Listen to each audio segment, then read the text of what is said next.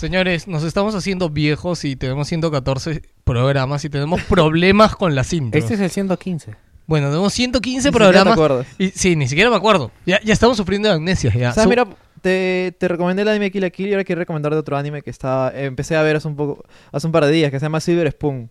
ya. Trata de... ¿Por, eh, qué, ¿Por qué me suena a peli porno eso Silver Spoon? No, sí, weón. no, es un anime que trata de, de un pata que por, por- por- por diferentes motivos eh, ya no quiere estudiar y se va, se va al shopping y se mete, es como si metieras a estudiar a la agraria. Ya. Y el pata descubre la verdad, Ah. la verdad del- del- del- de las cosas, pues, de dónde viene la carne. de Eso no lo viene la- recomendaron en Aspe, ¿De dónde creo. viene? Sí, o sea, eso de- lo recomendaron. ¿De dónde en vienen los huevos? El pata se trauma porque dice que los huevos salen del ano en la gallina. ¿Tú sabías que los huevos salen del ano en la Obvio, gallina? ¿de Pero No no tiene más huecos. Yo un día le estuve buscando por dónde sale y no sale.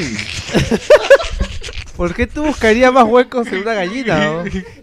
Pregúntate si estaba vestido o no, weón. Huevón, yo tengo, yo, oye, huevón, huevón, yo tengo un gallo y no le busco ahí los huecos. ¿no? ¡Ay, ya sabemos por qué tiene un gallo! No, ya- Esto es Wilson Podcast.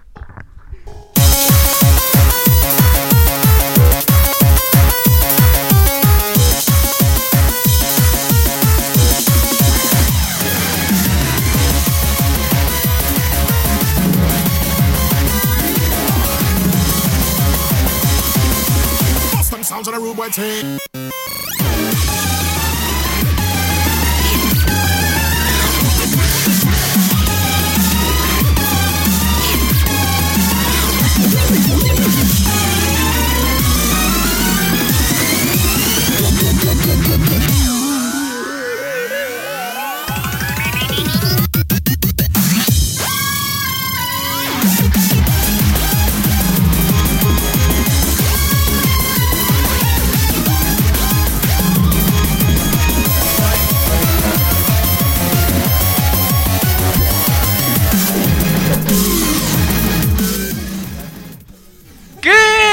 ¿Qué tal, señores? ¿Cómo están? Bienvenidos a su programa de videojuegos Wilson Podcast número 115, transmitiendo del sector de la galaxia 2814 para todas las personas que nos escuchan a través de las redes sociales del universo entero y por donde esté ahorita, caballero. ¿Qué tal? Les saluda Geoslius.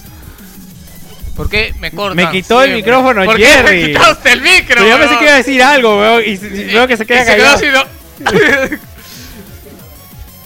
¿Qué tal? Les saluda B. Wilson con... Tengo una noticia que darles. Yo se las voy a dar. Porque yo soy el Eh, que... yo, yo debería decirla después de, de- de- de la barrita. Ok.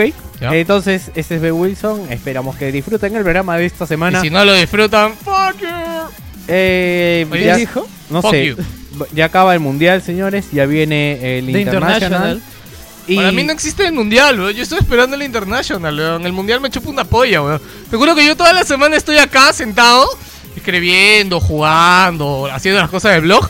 Y estoy así, y de repente escucho gol, y yo, what the fuck, weón, ¿qué, weón? A mí, me, a mí me da risa la gente que tiene Deco, creo que tiene como que delay en los goles. Sí, huevón. Y siempre, siempre dicen, oye, pucha, escucho, eh, mi, Mi mi vecino, vecino- me spoilea el gol. Tu huevón". vecino pobre te spoilea el gol. Sí, Porque pues. no tiene HD y el HD. Sí, pues llega más, más rápido. Llega más más rápido. Acá voy a presentarles ahora al señor eh, Lancer, La- que les va a decir algo seguramente a, A la, a- a, a la alegría exvocera de este programa. Buenas tardes, señores. Eh, esperemos que les guste el programa del día de hoy. Aquí les saluda Lancer. Traemos novedades, noticias, risas eh, y algunas no- noticias. Algunas, poquitas en realidad. Hoy día el programa está, está flojito, pero, pero esperamos llenarlo con nuestra, con nuestra alegría y con nuestro. ¿Cómo se dice? Nuestra alegría y nuestro ectoplasma. más. Carisma. Nuestro carisma. Ectoplasma. Qué loco, weón. Anda, llévate tu ectoplasma por allá, weón. Eso me sonó otra cosa, weón. Anda para allá enfermo. Ese weón. era el chiste, pues. madre, Ese era el weón. chiste. Eh, la persona que los va a rociar con ectoplasma en esta intro, eh, preséntate por favor. Ectoplasma porque hoy día toca especial de Doom. Oh. especial de ID. Y, Y- las consecuencias que trajo Doom a ID, pues, ¿no? Ah. Acá les saluda Acid. eh, vamos a tener un especial doble, bueno, más largo de lo usual. Espero que no más largo en programa. No, en programa no. Es- es- Espero ah, que no mira, sea. hora y media y cortamos. Donde estemos, cortamos. Ya, sí. ¿Ya? ¿Y por qué siempre ponen Microsoft al final? Bueno, acá Acid y esperen a la sección. ¿Cómo está muchachos? Les habla Joker. Esta semana estoy un poco enfermo. Si Joker no se presentó antes fue porque se fue a mojar. A mojar la cara, por acaso. Se fue a mojar la cara. Aclarar. Se había mojado. Se fue a mojar a su gallo. Se fue, han escuchado que el hombre. ah, Ahora, después de las declaraciones de Víctor, va a llegar a su casa y va a experimentar un poco con su gallo. Espero que lo bajo la ropa puesta, nada más te voy a pedir. Si no tiene- ese, ese gallo no tiene ectoplasma, por. Yo, yo sé que él no le gusta no le busca orificios al gallo, pero no sabemos si el gallo se los busca a él. Ya, Ahora, es- eso. Lo había pensado en eso, la verdad. No, no, no, no, no. ¿Sabes por todo es que a veces. No, lo peor de todo, no, lo peor de todo es que yo veo, me levanto y el gallo está acostado de, de mi cama. weón. Ay, Dios mío, no lo puedo creer, señores. Bueno, señores, esto es Wilson Podcast. ¡Tengo miedo! Es un programa de videojuegos muy lindo que hacemos desde Lima, Perú. Y hoy día tenemos algunas noticias. cock mañanero. Aparte, aparte de las noticias regulares que darles, tenemos este tenemos unas cositas que contarles, así que enganchen señores al programa de hoy, Wilson Podcast número 115.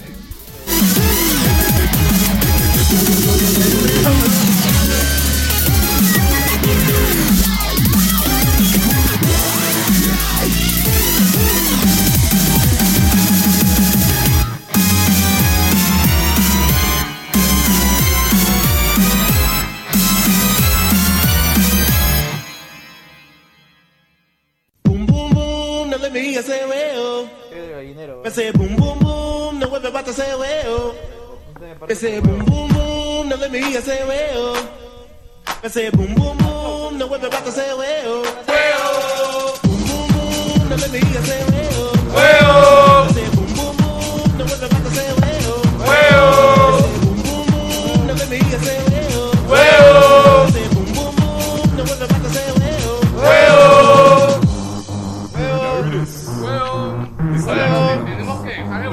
Gallo.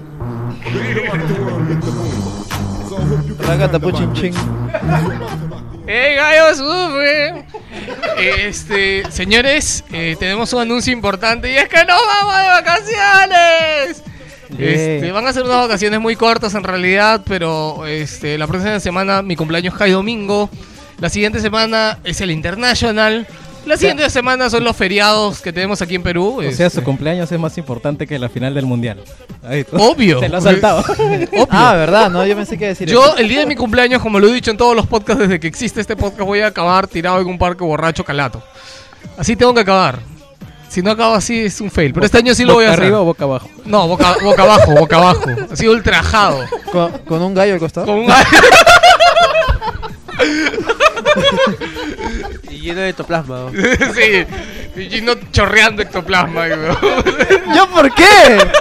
¿Por qué me nombras? ¿De dónde llega Chino a tu historia? es como cuando hicimos el opening ese de la levantada. Ah, sí. ¿Yo por qué? ¿Y por qué estoy en tu cama, weón? Puta. De hecho, no creo que muchos oyentes se acuerden de ese intro que fue hace bastante tiempo. Este, bueno, señores, nos vamos de vacaciones. Regresamos el primer domingo de agosto. No sé qué fecha caerá. Pero el primer domingo de agosto, ahí estaremos. Si no nos escuchas en vivo y nos bajas por podcast, bueno, el primer lunes de agosto deberíamos estar online. Este, o sea, no, no, no sé ahorita fechas, pero el, primer lunes de agosto debería haber un ¿Qué programa. temporada sería eso? ¿La No, no, la temporada no, es un breve descanso. descanso. Nuestras temporadas acaban en diciembre. Este, nada más, señores, que anunciarles, creo, en la intro, Víctor, algo más que anunciar aquí. Yo te agradecería, sabes que este es tu podcast, ¿no? O sea, tienes que estar acá, no en tu, com- no en tu máquina. Estoy tratando de cargar mi teléfono, Lucho. Me llega el- todo el día sufriendo con su puto teléfono. Anda, anda, desentierra tu Sony Ericsson antiguo, Oye, huevón, que de- esa huevada cargaba, aunque sea. Sí, de verdad que el drama con mi teléfono es de que no sé si yo estoy para servirle a él o él para servirme a mí. Me- se, único- hace, se me hace muy curioso porque salió un comercial de Samsung hace poco en el cual eh, insultaba, no sé si insultar, pero Parodiaba. parodiaba, claro, a los usuarios de iPhone que siempre paran el, eh, Con el cerca de un cargador. enchufe, pues, ¿no? Me parece porque incluso te- tenía una amiga en la cual eh, eh, iba a restaurantes para eh, comprar, qué sé yo, algo. Cualquier cosa para, co- cargar. sentarse al lado de un enchufe para cargar su iPhone. ¿Ah, sí? Sí. ¿Qué iPhone era? ¿El de los Eh, últimos? no, el 4, pero la verdad es que si algo tiene malo los iPhone, y eso nadie lo va a negar, es que la batería se va al toque. No, y los 4, el 4, el 4S. Claro, esos se el van, 5 pero- peor. ¿Ah, sí? No, Sí, el sí, 5 sí. es peor. ah, Yo tenía el 4 y normal, la verdad. Tengo un cliente que usaba iPhone, no le dura más del mediodía. No es por todas las cosas que corren en segundo plano. sí, pues, pero el problema es que como iPhone, ese, el iOS cerrado, no se puede limitar eso, pues siempre espera, están y consumiendo. espera que tenga bits. Dos. Bueno, señores, este, nada más que. Víctor, algo más que decir en la intro, nada más, ¿no? ¿No me olvido algo? Nada más, ya nos vemos de acá Ah, muy, pero muy lejos. por Muchachos, me si- voy, gracias. Hasta Por luego. si estoy acaso, enfermo. por si acaso, este, el blog sigue vivo. Este, ¿qué más? Todo el canal de YouTube sigue más vivo que nunca porque Gino se ha comprometido en venir todos los días Oye, ¿por a me tienes que repetir eso? Porque te voy a comprometer, weón, y si no grabamos algo, tu culpa va a ser, weón. echen la culpa, spaumelo. Spawnelo. Spaumelo. Oye, Spawn. la, la otra vez vi un, ya, no, no, no, una huevada de Facebook. Este, bueno, nada, solamente que el podcast se va de vacaciones, todo lo demás sigue vivo, los videos de YouTube va a noticias. estar activo esta semana. Eh, YouTube que- estas semanas tiene que estar mucho más activo. Este, tengo varias cosas pendientes por jugar y por, por subir, por editar.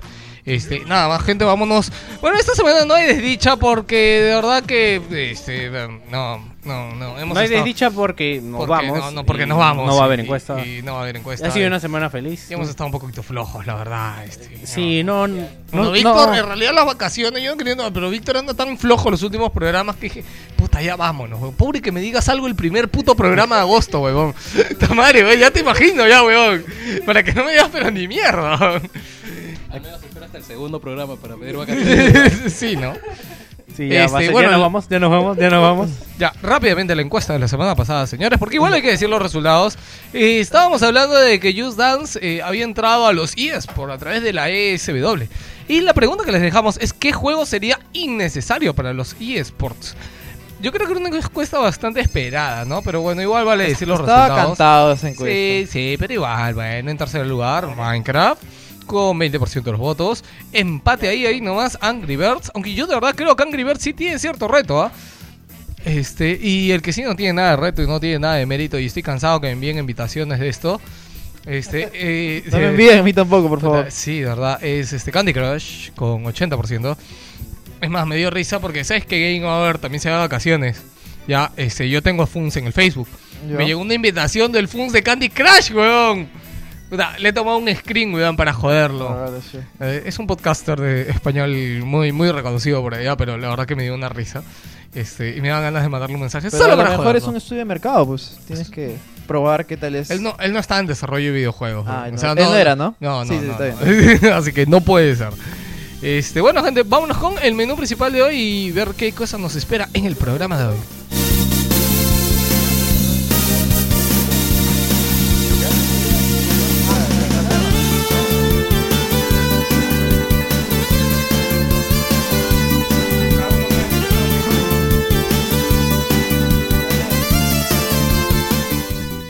Víctor, ¿qué nos espera en el programa de hoy? El menú principal. Vamos a hablar de The International 4. Vamos a hablar de declaraciones de Miyamoto y de Sony que están saliendo a hablar y a decir la candela verde. Vamos a hablar de la- del nuevo Sailor Moon que ha salido. Vamos a hablar del nuevo Sailor- No, eso es mentira, no vamos a hablar del nuevo Sailor Moon. Hablaremos de los nuevos DLCs para Plantas vs Zombies y Forza. Y hablamos de la edición exclusiva de Con Home. Ah. Edición especial y física. Ok, y Más la gallos. segunda parte viene análisis de Valiant Hearts para un montón de consolas. Y eh, cu- menos Wii U. Este, y la última parte. No, bueno, no. No, no la- es última, es- No es última, es penúltima. esperemos. Penúltima, ajá. Este, De la cuarta, historia cuarta, de- quinta parte. Quinta parte. quinta parte de la historia de ID Software con eh, nada más y nada menos que todo lo que ocasionó Doom y por supuesto el nacimiento de Quake. Vamos, Quaker.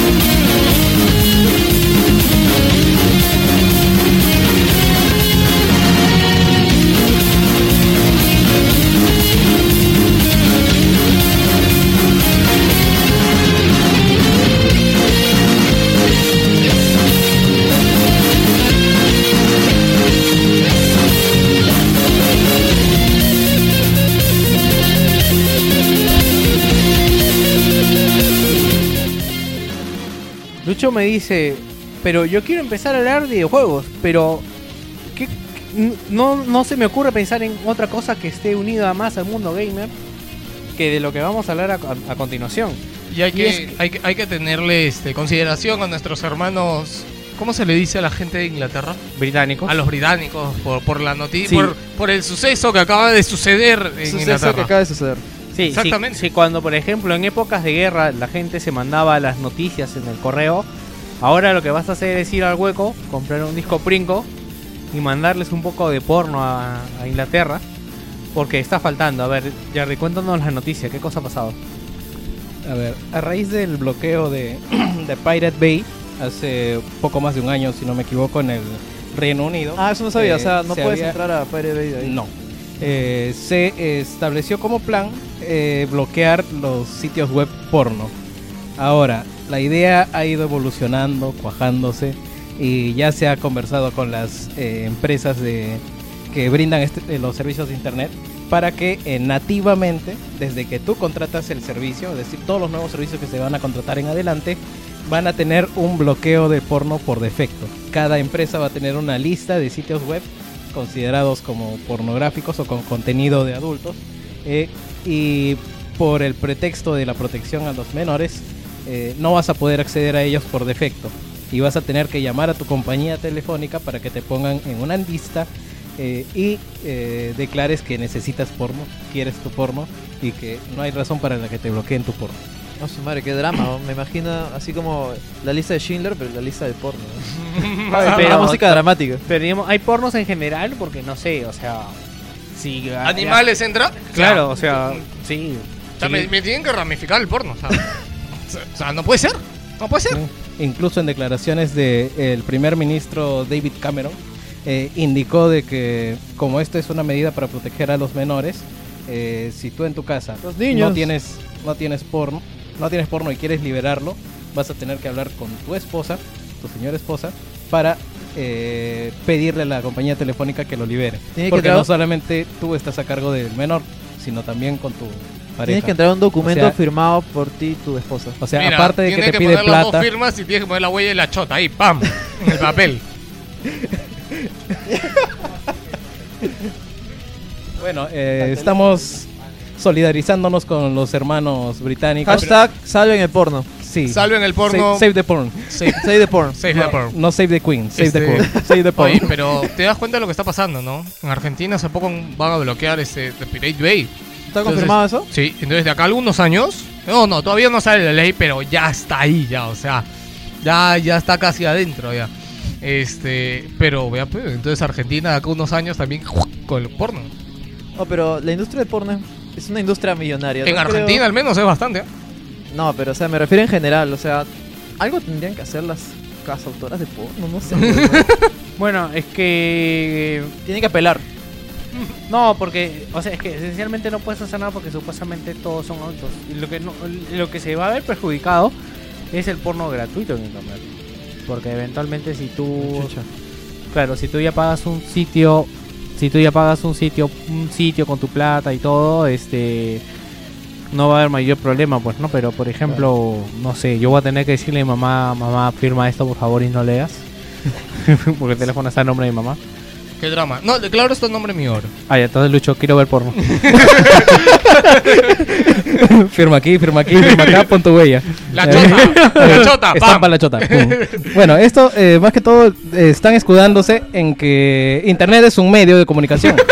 y así como está regulado por horarios los, los contenidos para adultos, están intentando regular lo que es el, el ingreso en la web. No, pero no jodas, que no voy a poder ver porno al mediodía, weón.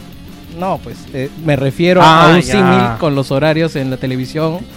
Eh, Ya. Van a aplicar. Este, Joker, filtros. ¿tenías tú también algo que pasó con el mundo rapidito? Y lo tiene que ver con Yakuza y esto sí tiene que ver con Eh, videojuegos. Bueno, sí, eso tiene que ver con Yakuza y también va. un también va por el lado del porno, ¿no? Sí, del lado del porno. Pero esta es japonés. claro, Eh, es más raro. Es más raro todavía. No, Este- al- aléjense del porno japonés, por mi madre. Save the porn. Zapanda. Bueno, este. Resulta de que ya en este. Se está desarrollando. Sega se está desarrollando un nuevo este. Yakuza, esta nueva entrega de. de bueno, este Sandbox, si no me equivoco. Sí, es un que bien famoso ya en Japón y se ha mantenido exclusivo ya desde hace buen tiempo. Creo que el último port para América fue el Yakuza 3, allá por el 2008 más o menos. Salió una entrega para PSP, otra, otras dos entregas más para Play 3 y bueno, muy exitosa. Ahora con el nuevo juego el- están sacando una nueva promoción también. Resulta de que en este juego va- no solo van a estar presentes los nuevos protagonistas, sino también estrellas porno. Y la Oh. página nos está dando a elegir entre 10 opciones, las cuales creo que solo una va a ser la ganadora. Miércoles, o sea, puedes elegir tu siguiente estrella porno que va a aparecer en un videojuego. Claro. Gino, ¿te das cuenta? ¿Están, están tan avanzados estos señores? El futuro. Es el futuro, weón, allá. Nos llevan años de ventaja. Nos llevan años. Sí. Años de ventaja y Hasta en el desarrollo. porno. Hasta en el porno, ¿no? ¿Te das cuenta? Aunque su porno, put- No, eso es, es otra dimensión esa vaina. No, Hasta, hasta para Gino, que le gustan esas cosas frikis. ¿no? Me parece de raro. verdad. Ok, así que ya saben, señores, este, yo creo que debe ser muy difícil votar en la página web, porque seguro debe estar en japonés, pero... ¿Podemos votar nosotros? Tienes imágenes. Ah. Ah, lo han hecho para brutos, lo han hecho. Vota cuál te parece mejor, nada en japonés. ¿Cuál está más? Ajá. Ahí. A ponerle. Bueno, gente, ya sabemos que el porno entra tanto a Yakuza como a los pobres señores de Inglaterra que los van a dejar sin. Ahora sí, mm, basta de interrupciones y vámonos a hablar de lo que nos compete. Videojuegos, señores.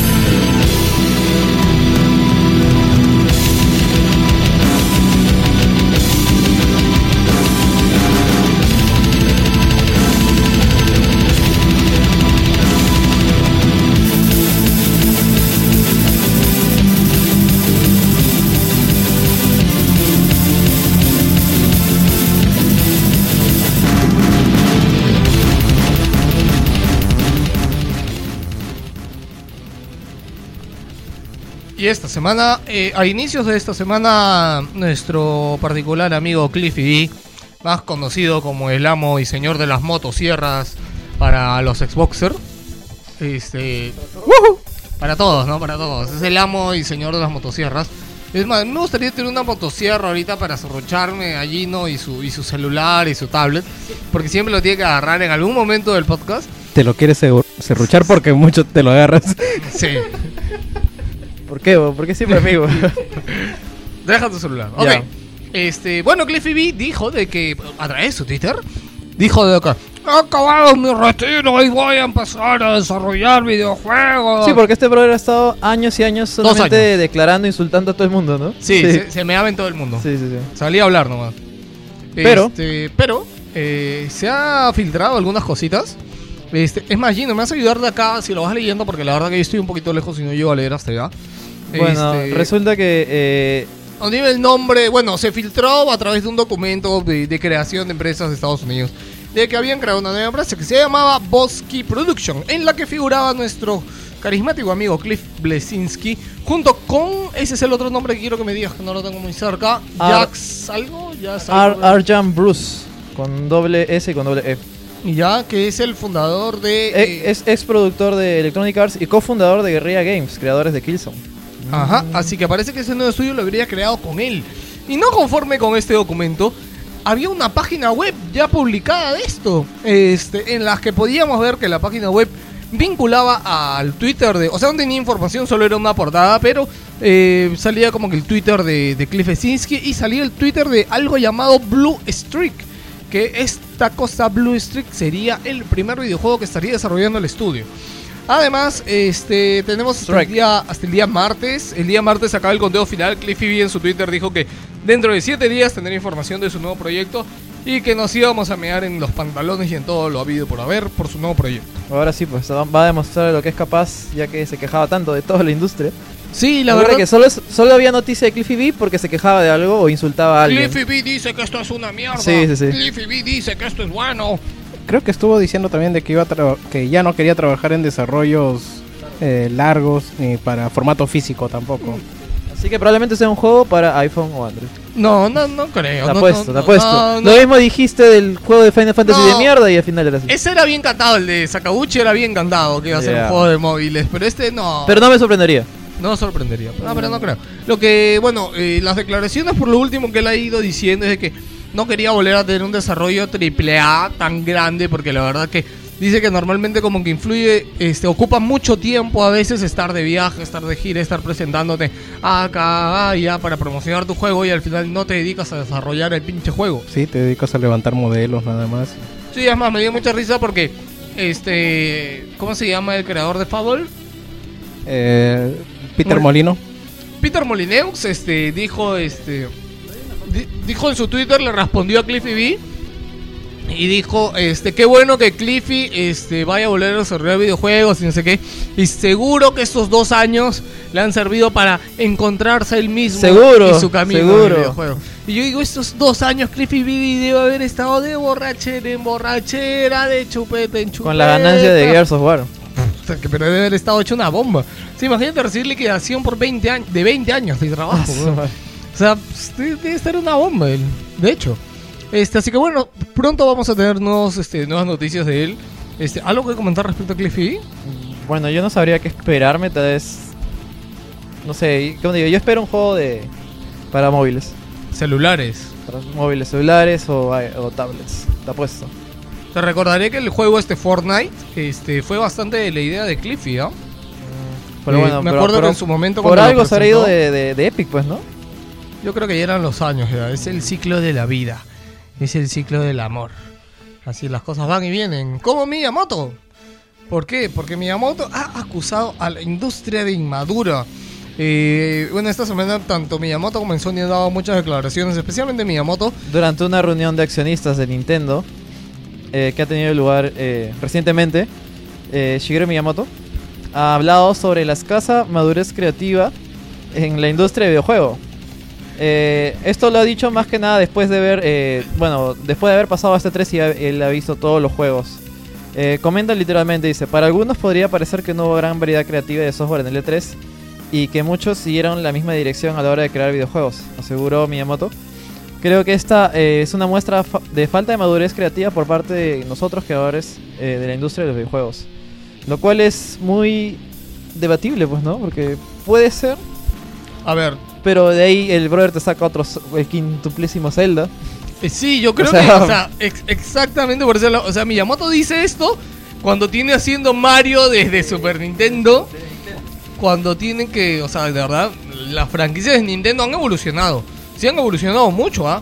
Pero básicamente Mario sigue siendo lo mismo, un plataforma. Aunque, aunque hay que rescatar que ha apostado por nuevas cosas como Splatoon. Tal vez no sea lo que queramos, pero ahí está, es algo nuevo, Sí, es algo se ve fresco. diferente y bueno, eh, creo que son estas las primeras declaraciones que veo de Miyamoto que son relativamente duras. No, pero o sea, que van directas, ¿sí, no? Claro, o sea, no, no, o sea- no trata de ocultarlo, Sí, directo pero- al, claro, al grano. Pero por ejemplo, es que de verdad en el E3, ¿qué sorpresa tenemos? Y tiene toda la razón en realidad. ¿ah? Y además, como comentaba, en el, como comentaba en el video, eh, todos ustedes quieren secuelas, pues todos quieren Uncharted 4, quieren Sí. eh, Halo ¿Tú 5, qué quieres? Gears quieren of War 5. Half-Life Sí. 3. Eso es lo que queremos, Uncharted No, 4. Gears- Tú quieres Half-Life 3. O sea, War puede 4. estar justificado porque bueno, años, que, mierda, años no tengo tienes- Half-Life no 3, tienes años. Nada, pues, no tienes excusa tú, maldito. weón. El gordo se vive nomás de, de Dota y los descuentos de, de Steam nada más. Sí, de verdad que eh, lo creo que los videojuegos están evolucionando bastante, pero Claro, y el, bastante para problema también está en esto de arriesgar a cosas nuevas, pues, ¿no? Si ya tienes un tienes como que un mercado asegurado si es que vas a sacar una secuela de un juego porque primero ya tuvo como que un, un público que aceptó ese Sí, juego. además es- yo creo que debe ser bien complicado el querer desarrollar un videojuego y no y, Ujú. y, o sea plantearte cosas nuevas, ¿no? O sea, No, ¿Cómo le vendes esto a- al inversionista? Sí, Claro. pues. Esto, esto va a tener éxito porque es chévere. O sea, no. Continuó hablando y diciendo desde su punto de vista los juegos tipo shooter son el principal motivo por el que existe este problema en la industria. Y tiene razón. Ya que para Miyamoto eh, es lo de siempre, dice. Literalmente dice, la mayoría de lo mostrado fueron shooters sangrientos en entornos violentos o mundos realistas y fríos. Parecía que la ma- mayoría de títulos en la feria eran de este tipo. Y igual es cierto, bueno, tenemos Call of Duty, tenemos eh, The Division, The. Division, todo así super serio, super badass. pues, ¿no? No, incluso todo lo que es nuevo se orienta ahí. The Claro. Order, eh, The Crew. No, The Crew, perdón. este. ¿Cómo se llama? The The Division. Eh, Halo tal vez. Halo. Halo es más de lo mismo, o sea, Claro. un shooter futurista.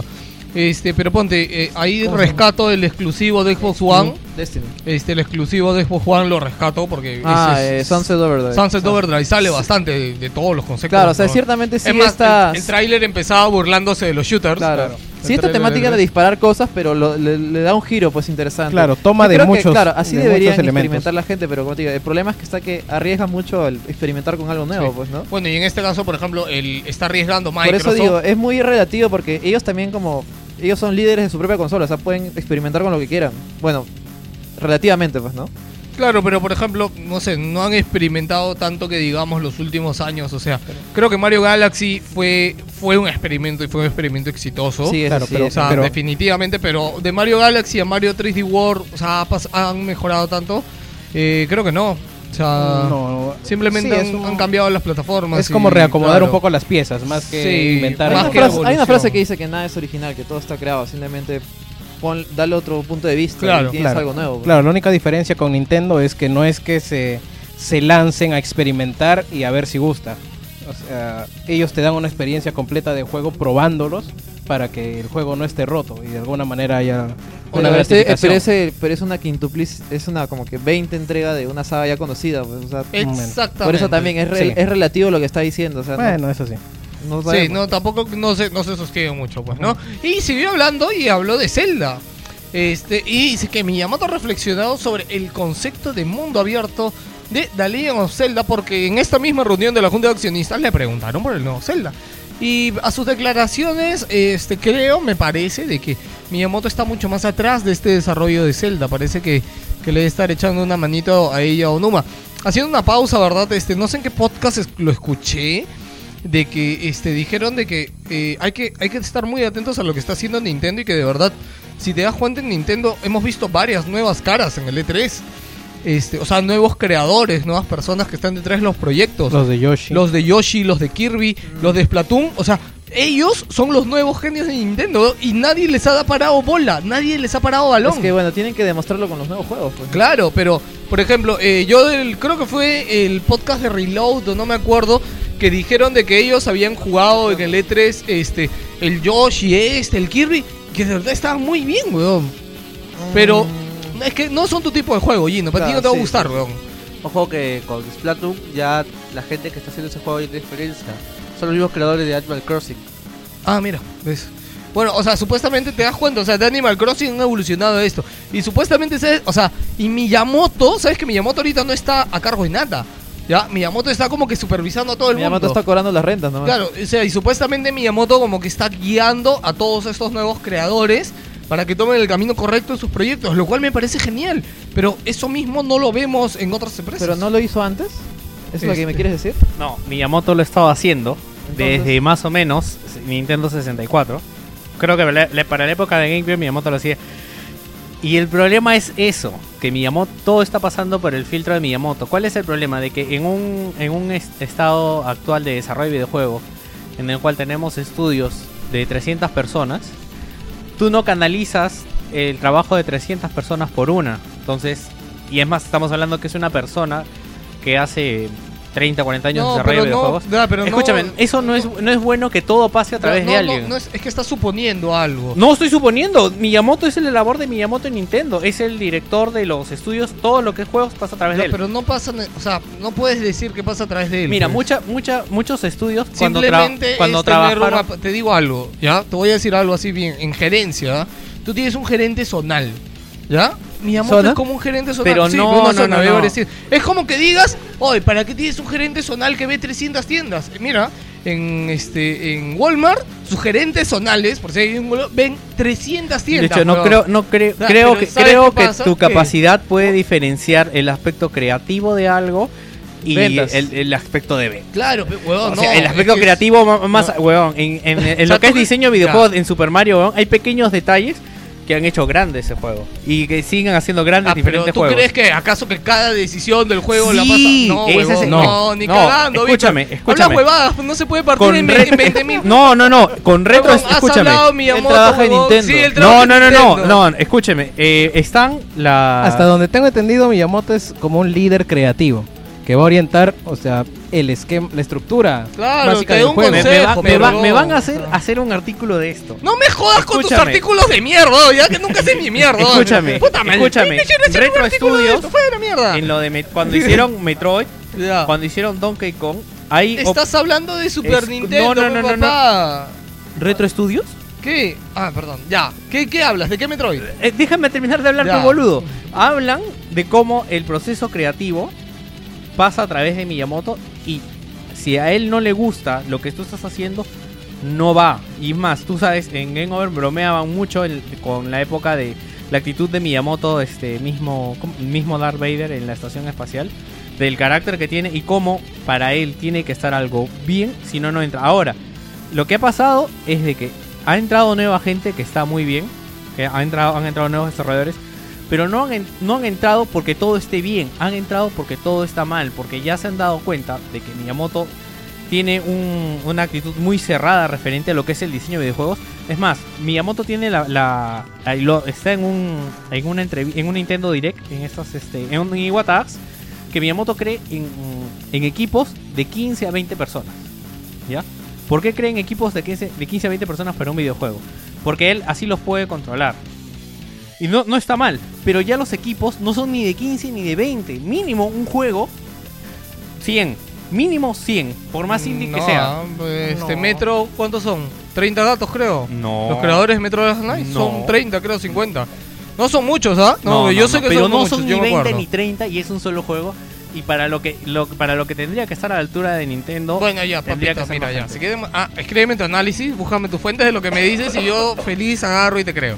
Pero Bueno, yo no lo creo. el Yo problema- creo que es más es como que- alguien creativo a quien le puedes consultar algo, nada más. Y no Una- lo veo mal. Una, una cosa es que él esté a cargo de un equipo, que los puede putear y, y rehacer No, no. lo que todo- ellos quieran. Todos los, los estudios a de otro- Nintendo pasan atrás de, de No, Miyamoto. es Y imposible, más, pe huevón. Por eso, por eso es ¿Qué? que- ¿No duerme el chino de mierda? No, pero huevón, Madre, ¿qué Son ocho horas? Insider. Puta, No, sí, ¿no? es Insider. Es Es más, Insider, Dentro eso- de esa pijama hay alguien que trabaja en Nintendo, huevón. Perdón, es más, por eso Nintendo ha hecho esta sede corporativa donde están todos juntos. Porque el problema era que Miyamoto no puede ir a todas partes. Puta madre, weón. El templo, Bueno, el el- templo de Miyamoto. Huevón, el problema, el problema, el problema de yo hacer un artículo de esto es que la gente no va a saber a qué viene. Pero ya voy a hacerlo. Referente a las Pero no, opiniones, huevón, a la labor de Miyamoto. hablas, escúchame, la hablas. labor de Miyamoto en los ¿Sabes estudios. cuál es el título? El problema de Nintendo. Así llámalo, No, no, huevón. no, no, no. El- el si estás el- diciendo que es su problema, No, no, es el problema con Miyamoto en realidad. Ya, entonces pones el problema de Miyamoto y ya está. La gente se me viene encima, Que huevón. se te de vaya Miyamoto. encima, huevón. Ah. Pero si me pones fuentes y me lo cuentas como debe ser, huevón, pega de puta madre. Ahora yo no sé qué tanta razón detrás de lo que dices, porque puta, hablas como si estuvieras en Nintendo. Lo cual yo no creo nada. Yo creo que simplemente es alguien a quien Pero las lo peor es que yo sustento mis artículos y este huevón sabe que si Pero huevón, hablar- búscalo, pe, búscalo. Ya, Ahorita me lo lo- estás diciendo. Ya, Ya, yo pero- sé que alguna vez lo debes haber leído por más, ahí. Después, después de que lo haga, vas a estar igual. Tienes la actitud de todos los huevones cuando toqué su puto celda de, de Aonuma, huevón. No, eso fue distinto y eso fue por un tema porque lo guiaste completamente a ventas y te dije que no lo hicieras así. No, Porque es que tenías- no hay otra forma porque después las putas de mierda me dicen, las putas de Aonuma me dicen, ¿tú quién eres para criticarlo? Mejor me guío por las ventas porque, puta, las ventas es algo intangible Ya, y es lo que... ¿Sabes quién, quién es el único que ha dado razón con lo de las ventas, no? Este, Gabriel algo. No, David. Ah, David Tienes también. el apoyo de David, huevón. O sea, a ese punto has llegado. El respaldo de David. Huevón, no, yo, yo, mira, siempre- que un Fapper te respalde es peligroso, huevón. Es lo único que Eh, te digo. huevón, mira, qué mano más firme voy a poder obtener, huevón. Bueno, siguió hablando Miyamoto Esa en esta junta de accionistas. Y mira lo que ha dicho Miyamoto, vas a estar de enano con No, esto. lo de los juegos de Nintendo ya No, lo no, hablaste. no, lo de... Es que estábamos hablando Sí, de mundo sí, abierto. Ah, ya. Él ha dicho de que este, le han preguntado por el nuevo Zelda, la junta de accionistas, y él ha dicho de que, bueno, esto no es un mundo abierto, ¿ya? Pero han tenido que decir que es un mundo abierto porque es el mundo abierto de Nintendo, weón. O sea, en realidad hemos tenido que decir que es un mundo abierto para que, para que la gente entienda lo que queremos plantear en este juego. Pero en realidad no es un mundo abierto. es que eso es lo que... Carajo, me estás hablando. Eso es lo que ha dicho, huevón, lee sus declaraciones. Es ha dicho de que es un mundo abierto al estilo Nintendo y que no es un mundo abierto tradicional. Es el mundo mágico de Nintendo. Sí. Bueno, mira, si O sea- puedo pensar en un mundo abierto estilo Nintendo, puedo pensar en el Zelda, en los Zelda. O sea, no entiendo, weón. Es que es la discusión en la que ya no vamos a meternos. Es y es que si es Zelda es mundo abierto o no. A mí me parece que sí. Es que es como el rancho de Cantinflas, que decía que era clandestino Es- pero legalito. Así. ¿Viste el video de, de Skeletis? ¿Cuál? ¿Skeletis se llama? ¿Cómo se llama el youtuber? ¿Skeletis? Esqueletis, huevón. Esqueletis. Igor Raptor. ¿Cuál Igor Igor? Raptor no, se llama. el, cual- el el, el video de el- Sequel- el usuario se llama Igor Raptor. Es un. No es me un importa el usuario, él hace su La- sección. La, ¿Cómo serie mierda se se llama? Sequelitis. Ya, Sequelitis, ok. Es la misma mierda, weón. No, Solo que en inglés, weón. Sí, Sequelitis. Pensé que era un resfriado. Sí, huevón. Ya que chum. Jackie Chun, ¿verdad? Jackie Chun busqué hace Ya, rato. ya. ya, bueno. Este. ¿Viste el video de Sí, sí, media sí, hora? sí lo vi. Ya, pues justo el pata ahí habló de eso, de si Zelda es mundo abierto, de por qué Zelda es mundo abierto. Habló de los básicos, habló de, de Ocarina of Time. No, no, no. Él ahí habla de por qué la diferencia entre el Zelda de 64. No, pero habla bastante de, de que Zelda es un mundo abierto y habla de los Zeldas los primeros, los de Super Nintendo. Los de, bueno, el de NES y el de Super Nintendo. Este, y, por ejemplo, recalcó el buen trabajo y la diferencia que ha tenido el de 3DS. Este, El último, el, Link el- Between Between que yo también dije que ha sido muy buen trabajo Sí, y que ha vendido no muy lo bien no para, lo el, jugado. para el poco apoyo. Yo que- lo estoy jugando. En yo- héroe. yo he por dicho- eso no lo paso hasta Yo he dicho que está bien, güey. Ya. Bueno, este, no, pues, pero que de verdad tiene mecánicas muy diferentes a lo que a lo que Zelda ha tenido últimamente. ¿no? Que Claro, parece ¿y, sa- y que sabes quién metió esas mecánicas? parece ¿Y Miyamoto. quién la-. No, Aonuma. ¿Qué? ¿Aonuma los metió? Claro, Sí. Miyamoto es el que hizo el de Super Nintendo y los anteriores, Ya, de NES. Bueno, este. Aonuma es el que está matando Bueno, solamente te decía eso, ¿no? Y de que parece que estas cosas que han experimentado. Cargoso, la concha. ¿Qué? ¿Hablas de mí, No, güey? este- Sí, este huevón, joder. Ya. Este, bueno, así que ya saben, señores, el, el mundo abierto del nuevo Zelda. Bueno, eso no me parece mal porque, o sea, Nintendo ya se sabe. Nintendo ya se sabe. Nintendo ya se sabe que juega en su categoría. Y obviamente, este, si ellos hacen un mundo abierto, es como el mundo abierto de Nintendo, ¿no? Pero es que no sé, lo que pasa es porque que Nintendo piensa de manera diferente, ¿no? O sea, Sí, no, yo la verdad, lo, lo único que me molesta respecto al, al nuevo Zelda es la, la estructura gráfica que va a tener y la, y la ropa que hace adivinar que va a ser como una continuación o va a tener que ver con Skyward Sword. Ya. Es lo único que me desanima. Después lo que vayan a hacer, si es mundo abierto o no. Te voy, te voy a decir las declaraciones como traducidas de lo que dijo Miyamoto, ¿ya?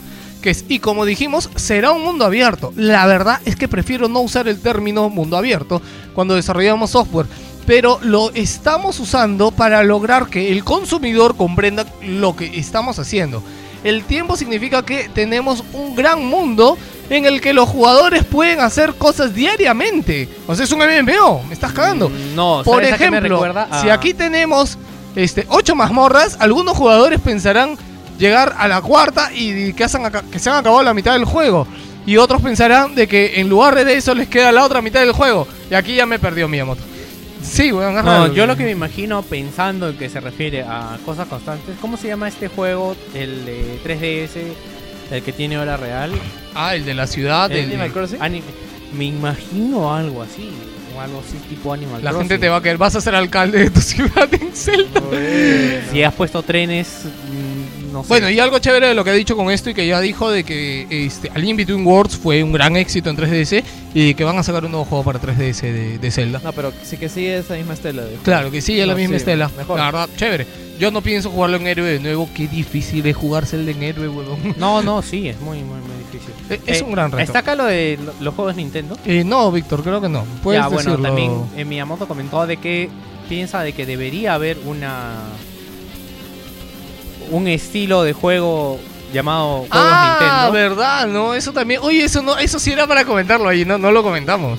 ¿Qué cosa? Eso de que Miyamoto dijo que debería haber un género Nintendo. Ah, verdad. sí, sí, sí. Bueno, pero yo sí estoy de acuerdo, porque Así como hay hombre, así como mujer. Hay Nintenderos. género Nintendo. Hay, hay Nintenderos. Joker, ¿tú eres género Nintendo? No, yo soy pecero. Juega Minecraft y es pecero esta juventud. Este, A 1080p, ¿o? A 1080p. ¿Qué, qué? Esa weá no tiene diferencia, weón. Si lo pones a 640 o a No, ya no 1080. son cuadritos, ahora son cubos. Ahora son En cubos. 3D. Ya. Este, Bueno, yo pienso Nintendo. que en eso sí estoy de acuerdo porque Nintendo tiene... Es como Disney, no sé, o sea, Disney es un género en sí también respecto a lo que es películas familiares, antes más que ahora, ¿no? Y si debe haber un género Nintendo, sí, debería. Yo no creo. Lo que no, de- lo que sea, no debería haber es una, es una consola Nintendo que vive aislada del mundo, ¿no? Pues sus juegos sí deberían tener una marca, es como en los juegos, pero no sé, es como en los juegos Yo creo que ya la, Horror, yo creo ¿no? que ya la tienen. O sea, sin, sin, sin, no, sin tenerla, la tienen porque toda la gente que sigue consumiendo Nintendo cree en la marca ¿Sabes Nintendo y busca la marca Nintendo. Ahora que lo pienso, ¿sabes a qué me suena esto? Ok. A que Nintendo sería third party, que solo haga juegos. Ahí se podría ver una categoría de Nintendo. No, justo no va a pasar. juego- No, no, no, escúchame, ya sé, que- no, no vamos a decir que no vaya a pasar. O No, no vamos a decir que va a pasar porque no va a pasar. No, pues. Pero en el caso que pasara, o sea, sería así, o sea, Qué pendejo. en el caso que salga Half-Life 3, va a ser el mejor juego de la historia. En el caso. Pero En el como caso. nunca va a salir. Como nunca salió. es en el caso. pues sabes a lo que me refiero, o sea, eh, se vendería los juegos Nintendo como un tipo de juegos. Toma, lleva tu Nintendo, tus juegos Nintendo. Este, y por último, Miyamoto ha atacado de los juegos de smartphone diciendo que, que van a ser el futuro de los juegos para los juegos para niños, pero que van a ser una mierda porque no protegen a los niños. Yo creo. No proveen protección, ¿qué se No proveen con no- protección. O sea, No, yo- no usan condón, pe huevón, no proveen protección. No Oye, les- yo creo, yo creo ¿Tú que, crees que es malo ponerse, tú crees que es bueno ponerse condón cuando vayas a tocar a un niño? Yo creo que en esa junta de accionistas se lo han levantado en peso a Miyamoto. ¿ah? No, lo que está pasa defendiéndose y defendiéndose. No, lo que pasa es de que, aunque no lo crean, hay mucha mala leche respecto a Miyamoto porque es alguien que tiene mucha, mucho tiempo en la industria, en la empresa, y es alguien que si se dan cuenta, eh, lo que son sus proyectos no han traído mucho, o sea, nuevos proyectos, no han traído mucho, mucho capital, ¿no? Porque no, o sea, obviamente es alguien de mucho peso en la historia de los videojuegos, Hay, hay un, hay pero un es el viejo de la industria que ya tuvo su época de gloria, pues, ¿no? Hay un dicho en las oficinas que dice que cuando tú entras a una reunión y a los 15 segundos que empieza no te das cuenta de a quién le van a sacar la mierda, es porque a ti te van a sacar la mierda. Yo creo que algo así pasó con qué Miyamoto bueno. y de arranque. No, además, ¿sabes de arranque Creo que esta es la reunión de accionistas que no fue, este, ¿cómo se llama el presidente? El que lo operaron. Ah, que Eh, está enfermo. que Ah, no fue que Iwata. Miyamoto Entonces, ha puesto Iwata le ha dicho, este, Miyamoto, anda, weón. Anda por mí. Bueno, Crasheó. sí, bueno, yo voy. Como la voz de Nintendo, de Sí. Game Over. Y le Este, empezaron a dar duro. por si acaso para esto, si a alguno le interesa, eh, hay- en el mismo blog de Nintendo han colgado toda esta reunión. es una Ah, ah, larga Es conferencia. como question and answer, tiene la pregunta arriba La y abajo la respuesta de, de Miyamoto. Son 19 páginas de... eh, y está todo en inglés. En el, 19 páginas de pura diversión. Sí, este, y está todo en inglés, está en el mismo blog de, de Nintendo Japón, así que pueden, pueden pasar a verlo si No quieren por ahí, protección a los niños. Sí, y por último, este, yo dije de que me pareció raro ver esta noticia de Sony, este, pero parece de que tantas declaraciones de Nintendo, este, Sony aprovechó para salir ahí y dar su- Sony dijo, oh huevón, sal a hablar, sal y di cualquier huevada, huevón, que ya, Nintendo deja de está, decir huevón. está saliendo a decir, a decir huevadas esta semana. y, tú, y tú también No dije de puede, no, no puede. no es a propósito esa última. Sony dice que no entiende, weón. No, Sony no te entiende. ¿Te das cuenta? No te entiende. Todo el día jugando Dota, weón. ¿Qué te pasa? ¿Qué tienes? Eh, dice que no entiende a la gente que solo quiere jugar juegos AAA. El problema es de que la industria... No entendemos a esas personas. Dice, ni siquiera sabemos si jugaron los juegos independientes.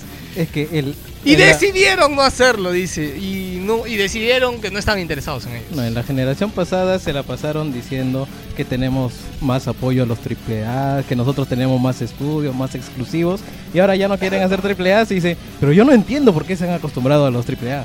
Eh, Bueno. no, es que el, el problema es de que ahorita la- el modelo de industria es imposible sostenerlo con triple A por el costo que demanda. No, no, e- eso es incuestionable. Eh, lo que pasa el es el que, tema mira, es que lo- ahora lo- se lo- pongan no, del otro que- lado de la mesa y digan, oye, ¿sabes qué? No te entiendo por qué quieres AAA.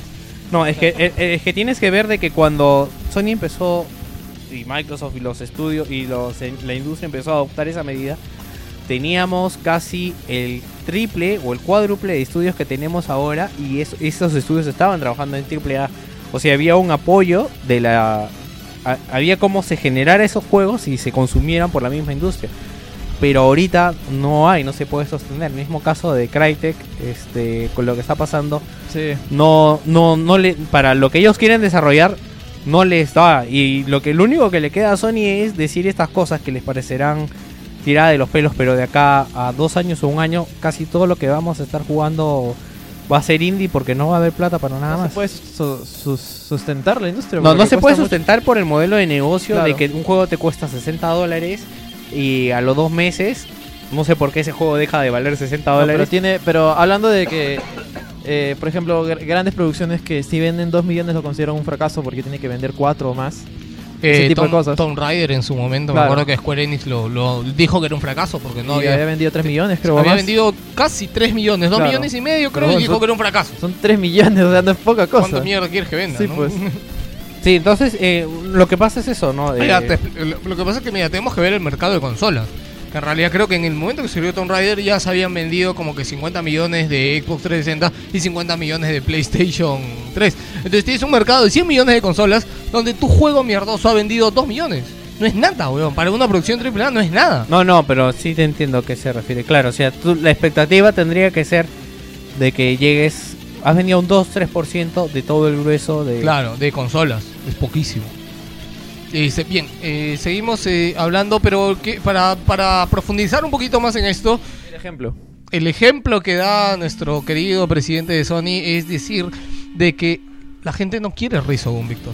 O sea, dice que muchos de los usuarios que han podido descargar, que han tenido gratis ahí Resogun Por en PlayStation Plus. 4, para bajarlo, no lo han bajado. Por PlayStation Plus. Ni siquiera le han dado un pre- nada, no han tenido interacción alguna con Resogun. Es lo normal. No es normal, huevón. Para él no es normal. No, es por ejemplo... Eh, eh, Estás dando, algo, caso... estás dando algo gratis, huevón. Es gratis. Lo que pasa es que la gente, esto es algo que dije la otra vez y no sé por qué se me tiraron encima. Eh, el problema es de que Sony ha hecho el discurso de la nueva generación en base a gráficos. Entonces la gente dice, si yo quiero gráficos, ¿para qué mierda me voy a descargar Resogun si no hay gráficos? Pero lo que pasa es de que Resogun tiene más cosas. Pero eh, Sony no, no ha vendido solamente gráficos con PlayStation 4. Yo creo que ¿Qué estás más se ha vendido? No, si- no, no, Ha si Xbox, cosas. Xbox vendió experiencia. Sony vendió No, gráficos. Xbox vendió multimedia y esa experiencia. huevada. ¿A qué habla el Xbox? Bueno, Sony, Sony en toda su vida y no solo con PlayStation se ha caracterizado por querer, querer lanzar al mercado eh, tecnología rompedora. Así que no, no es de extrañar de que eh, hayan estado publicitando antes de la salida de PlayStation 4 que tenía la DDR5, que movía no sé cuántos eh, vectores y no sé qué mierda. Así que, claro, pero, pero nada, o sea, si está apostando por la potencia y ahora decir que que ya no que ya no voy a desarrollar triple A, pues No, no ha dicho que no va a desarrollar. Eh, sino lo que pasa es que lo lo que pasa es que sobre la mesa. Ahí se ha perdido tal vez un poco en la traducción. Yo lo que imagino que se refiere es que hay mucha gente, plan Jimmy 2, que No, está muy yo- amarrado a los a los AAA y no te entran a un juego si es que no tiene ciertos estándares gráficos, por más bueno que sea.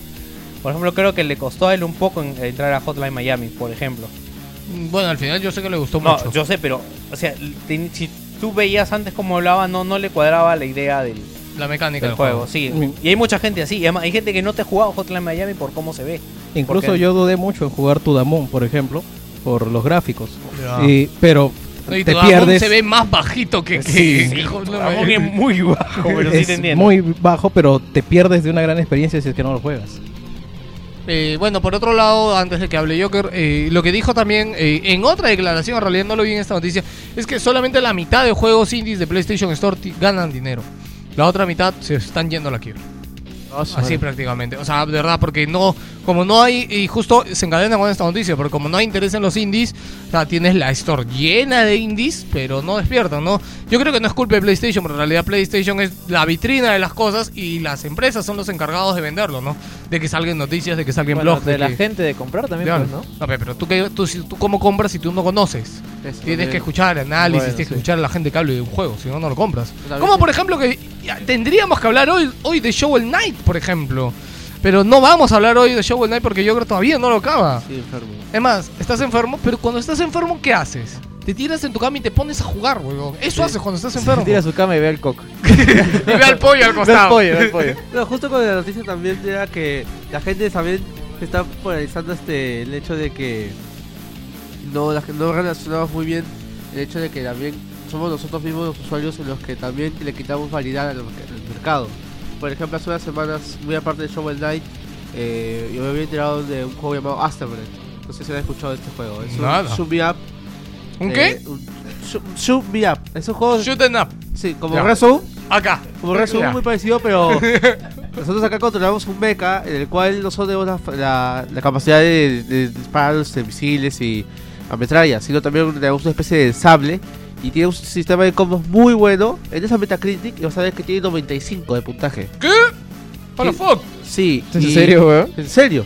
Tiene así un puntaje Bueno, alto. Debe estar compitiendo con GTA 4, Eso una cosa así. compite con GTA 5, Con Half-Life 2, una cosa Half-Life 2. Sí.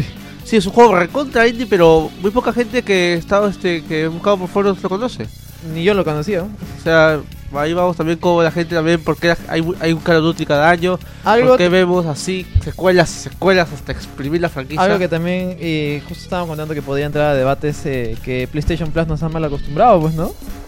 Ya que lo tenemos gratis, o, o no compramos el juego, o esperamos a que lo regalen en, en Plus. Yo creo que iba, y eso da para una sección en realidad y tocar el tema de juegos gratuitos porque este ahorita todavía no está chocando con Xbox, pero yo imagino que así como PlayStation Plus demoró en arrancar, Xbox va a demorar en arrancar y seguramente que el otro año ya estará alineado con PlayStation Plus.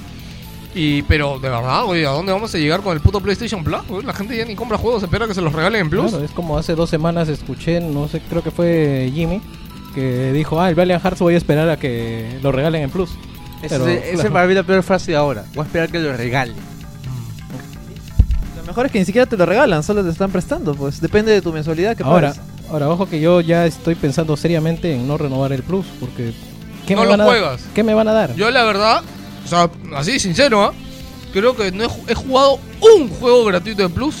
No sé, eh, Rizzo un jugué, pero antes de eso en Play 3, la verdad siempre lo único que Víctor me, y él me hace acordar, Víctor me hace acordar es, oye, entra y por si acaso como que de- le dé download pues a los juegos Sí, me acuerdo que entré su, a, su- a su disco duro de su PlayStation, tenía como 25 juegos y algunos estaban en 0%, por no Sí, decir la mayoría. Sí, no, la verdad. eh, Ni soy siquiera los habían ejecutado para Soy instalar. sincero, no juego los juegos gratuitos de PlayStation Plus. Normalmente cuando quiero jugar un...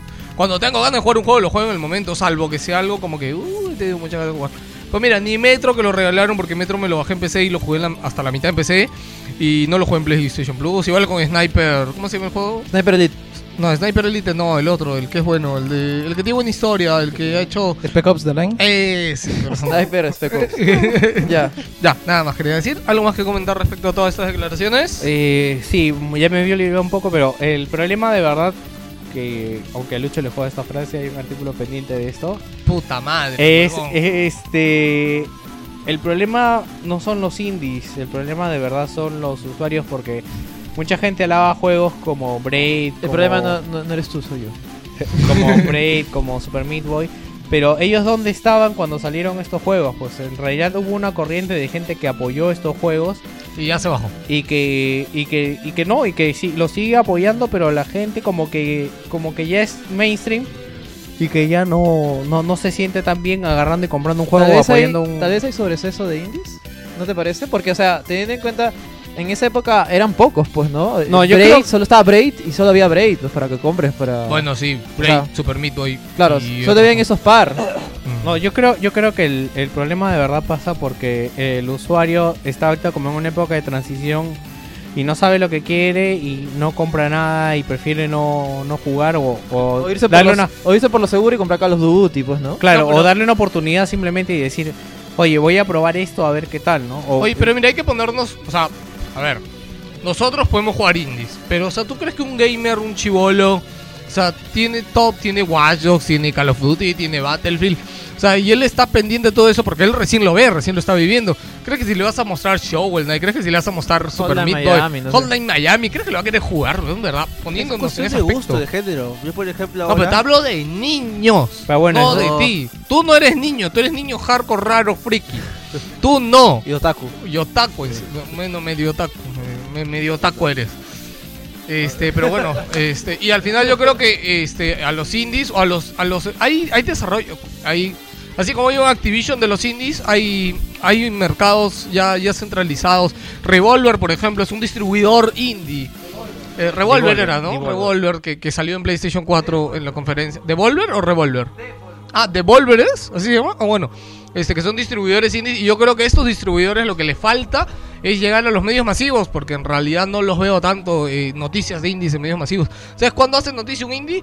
Cuando mata a alguien o cuando causa una polémica de algo. Yo creo que ahí nomás es cuando se escuchan los Hacer un indies. personaje famoso. Sí.